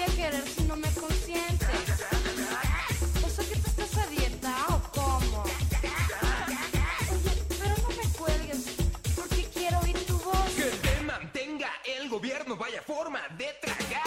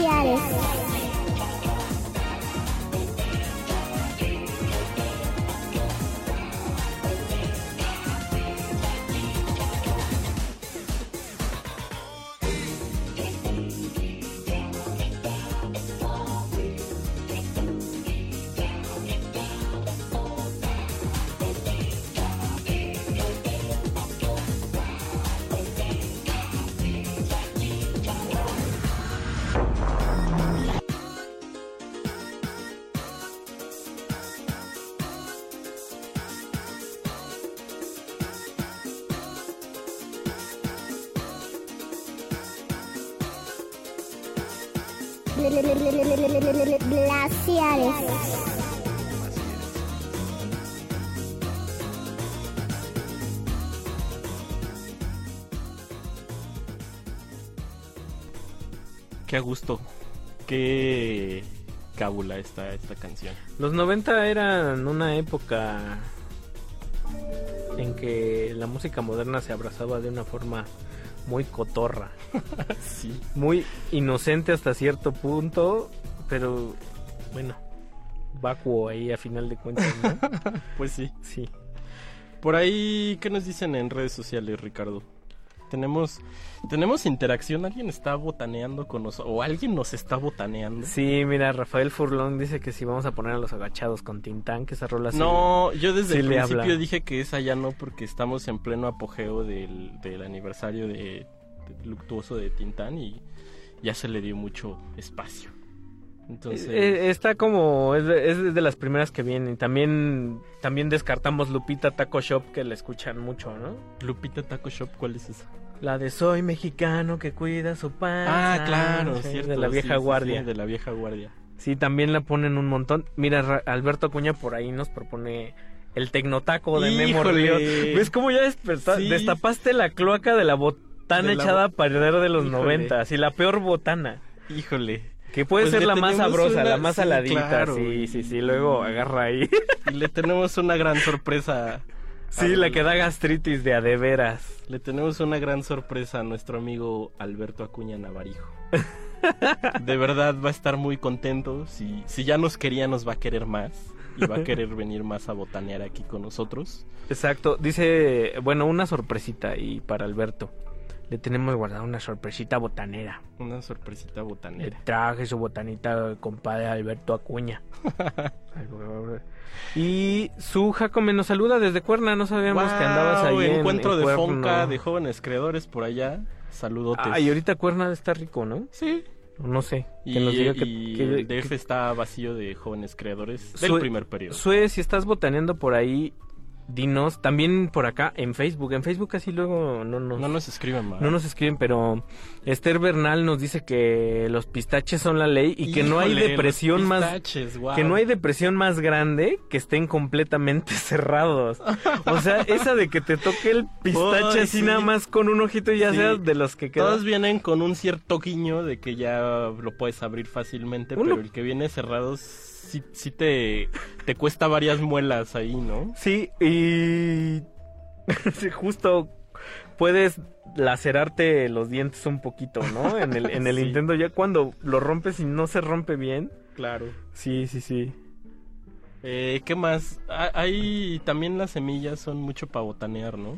Uy, Pero a mí me gusta más la onda salada de, de carnes frías, el jamón serrano. Quesos, ¿te gustan los quesos? El Hay queso mucho- también. mucho super- Que por mi gastritis, pues por ahí ya no puedo comer tanto. Que hay unos especialistas en botanas y varitas, ¿no? Ah, sí. Sí, sí, sí, como... Como de No esos, sé. de esos que le Semillas de girasol salteadas en ajo Uy, sí. La- noruego. El, el- el gourmet a- eh, en cada. Lo gourmet en cada campo de la gastronomía. ¿no? Ah, Siempre mira, por ejemplo, ahorita también se me pasó leer ese. Saludos a Angélica Plancarte. Qué milagro, Eh, Angélica. Qué milagro, Angélica. Sí, dice Sergio Cerecedo otra vez que para botanas, la del bar Los Cuatro Haces, allá por Metro Michuca, que dice que pagas solo la bebida y hasta el pescado te dan. Wow. Pescadito. Y eh, para los que no bebemos, ¿no tendrá ahí alguna. No hay, no hay opción? Ojalá haya opción de con tu Me siento discriminado. Con, tu, con su refresquito. con su refresquito. Bueno, pues, ¿qué, qué más? ¿Qué más? ¿Qué más te gusta a ti de...? A mí me gusta mucho la conversación botanera. Yo me acuerdo que visitaba mucho un maestro y cuando nos poníamos a platicar, o sea, era como muy ceremoniosa la onda. Primero ir al Oxxo. Ah, perdón, a la tiendita y y este y comprar habas, cacahuates. Oh, las habas. Ah, Las habas, Hay- wow, hay- hay las un- habas es de lo es como Acabas de comer abrir- jaiba, mano. Acabas de abrir otra puerta, ¿eh? La Sí. de, la de ese Hay tipo de que la odian, semillas ¿verdad? muy raras. O sea, Sí. garbanzos, por Garba- ejemplo. el garbanzo sí me gusta. Yo a mí No, lo de detesto en la birria, en la barbacoa. No, En- un consomé sin garbanzo. Y esos que hacen como saladitas así se me hacen bien sin chiste. Pero bueno. Hay gente que come chícharos de, de botanita. Ah, yo probé los chícharos secos y sí saben buenos. Y hay mucha gente que le tiene como aversión a los chícharos Yo, durísimos, yo, yo ¿no? soy uno de ellos. Porque no nos gustaba de niños y nos obligaban a Yo creo a que. Diosito Bimbo estaba de malas cuando creó los chícharos, pero sí, yo, yo soy, yo tengo aversión a los chícharos. Pero bueno, yo decía que íbamos por nuestras bolsitas de habas, de cacahuates y nos poníamos a platicar muy, Muy, a gusto. Muy a gusto. Yo tengo un amigo con el que platicaba muy a gusto y botaneaba, su botana era como una oda, una poesía a la gastritis. Combinaba Tendremos lo, una canción de gastritis. lo mejor y lo peor de, de muchos mundos. Se trataba de estas, ¿te acuerdas estas como papitas que eran sabor a pizza, redondas, las verdes? Ajá. Las de, las Sí, de sí, la sí. bol- bolsita verde. Sí. Pues les ponía limón, sal, salsita de esta de la que hablamos y luego como los cueritos, ¿te acuerdas que vendían Sí, las claro. bolsitas de cueritos de cerdo? Híjole, los le cueritos. ponían los cueritos ya sin el suerito. Ajá. Y luego le ponía este sobrecito que solo era como limón y sal, súper ácido. Híjole. Lo revolvía y sacaba así como una botana, Oh, wow. o sea, una, un canapé. Por ahí en esa alguna vez también botaneé con sabritones y guacamole. Ah, ese suena bien. Ese suena bien. ese suena bien. Y- Hay unos que ya son en forma de taquito, ¿no? y, Ya acabas, la- sí, y acabas de abrir también otra puerta con eso Ya de, la- de las- de las botanas preparadas. ¿Te acuerdas del chicharrón preparado? Uy, no. Y por ahí vienen los Es famosos pizza, dorilocos. sí. Los Ah. dorilocos, wow. Ese ahorita es el boom de Los las dorilocos. alitas y de los dorilocos, ¿no? Yo, Las- yo no he probado los dorilocos. ¿Tú ya le entraste o no? Sí, pero ah, en Tijuana probé una cosa fenomenal. O sea, eso sí está otro nivel de botana. Mira que cuando hablamos de comida te pones bien suelto, Ricardo. ¿eh? Cuando nos ponemos cultos no. no se me da, no, pues es que uno viene de donde viene, Sí, ¿no? claro. Sí, no lo puede evitar. Bueno, pero cuéntame de la botanita del Es un vaso más o menos como de un litro y le ponen cacahuates como de dos tipos, japonés y de este que le llaman español con su cascarita, que ya viene como prepelado, ¿no? Prepelado. Prepelado. Luego le ponen eh, unas brochetas de camarón, es un camarón, Uy, una aceituna, camarón, sí. una aceituna. Le dejan caer un, un chorrito de este de este jugo que es de tomate con almeja Sí. Más chicharrones, ahora como una botana más grande, como papas destrozadas. Sí. Aplican otra capa igual. bueno. y, así, y así se van y te llenan como el vaso como si fuera una bebida, como si hubieras pedido una un, un- el clama lo que sea, ¿no? Órale. Bueno. Sí, entonces También eso de los camaroncitos empalados y como... en brochetitas. En brochetitas Uh, está muy de moda. ¿no? El- el- en, en Tepoztlán le llaman camarón embarazado o algo así. Ah, mira, Los nombres de las botanas también son interesantes. Sí. Shanat Ramo tiene una buena pregunta. Dice que ama la botana dulce y que tiene una pregunta filosófica. ¿En qué momento deja de ser postre y se convierte en botana? ¡Wow! no. Maestra Shanat. escriba- ma- sí, sí, sí. Merece un ensayo citando a Walter Benjamin y a... Hasta Italo Calvino, si quieres. Tania nos dice que los mejores cueritos son los de estadio de CU. Un amigo, ahora, como atendiendo a la, a la pregunta de, de Shani, era- decía que que, que, que el- cuando iba a la tienda dividía la botana Ujú. en, en cuatro partes y que una era pues, lo salado, otro era lo, lo panoso Ajá. y otro lo dulzoso, Claro. como los caramelos, los chocolates y... Y de hecho sí claro. están como agrupados en Sí, campos semánticos, sí, no están muy fáciles de ubicar. Sí, yo creo que a simple vista, a ojo de pájaro, yo creo que es fácil distinguir entre botana y postre. También está ese binomio de la testosterona, los deportes, bueno, ya sería trinomio A, este, deportes, eh, botanita Ah, ¿sabes? y testosterona. Algo que tiene que El ver con... Super Bowl y Sí, claro, los playoffs de claro. la NBA. ¿Sabes qué a mí se me, hace- me saca mucho de onda? Estos cuates que van al, al gimnasio Ajá. y están como muy ponchados y están botaneando en el- los vestidores atún. Qué horror. No, eso no es des- botana. destapan la lata y huele a pescado todo. No. el- no. Eso no es botana, muchachos eh, corpulentos, eso no es botana. Ya vámonos, Ricardo, que ese comentario me alteró de sobremanera el, el- la- la- el momento de botanero. Vamos a darle gusto a Alberto Acuña Navarijo y nos vamos a ir con el titán, el maestro Memo Ríos. Aplausos. Y luego vamos a, a ver si nos da tiempo de amarrar con una sorpresa. Vámonos, vamos a escuchar al morro y el corrido del taquero. Muchas gracias a Andrés de aquel lado del cristal en la Cres en la operación. producción, Andrés Ramírez en la producción también, allá detrás del gran vidrio. Vámonos con esto que es el Tecnotaco.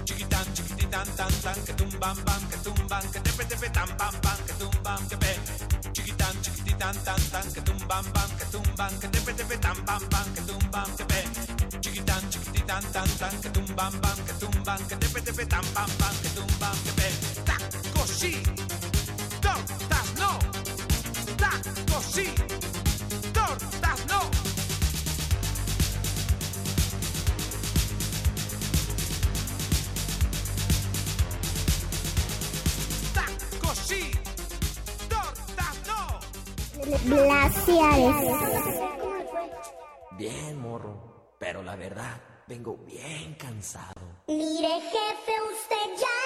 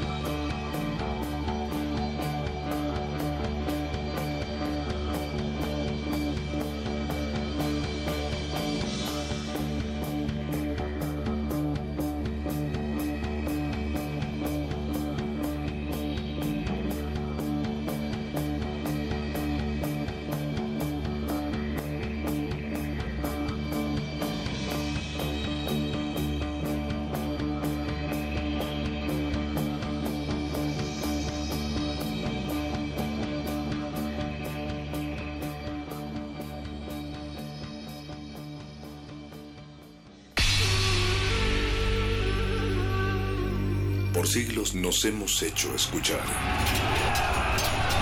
Nacimos como parte de esa inmensa mayoría. Hablar, Escuchar. debatir, proponer, cuestionar. Está en nuestra naturaleza. Seamos instrumentos de conciencia de nuestro pueblo. Usamos el sonido porque atraviesa obstáculos. Muros, fronteras. Nosotros somos la resistencia.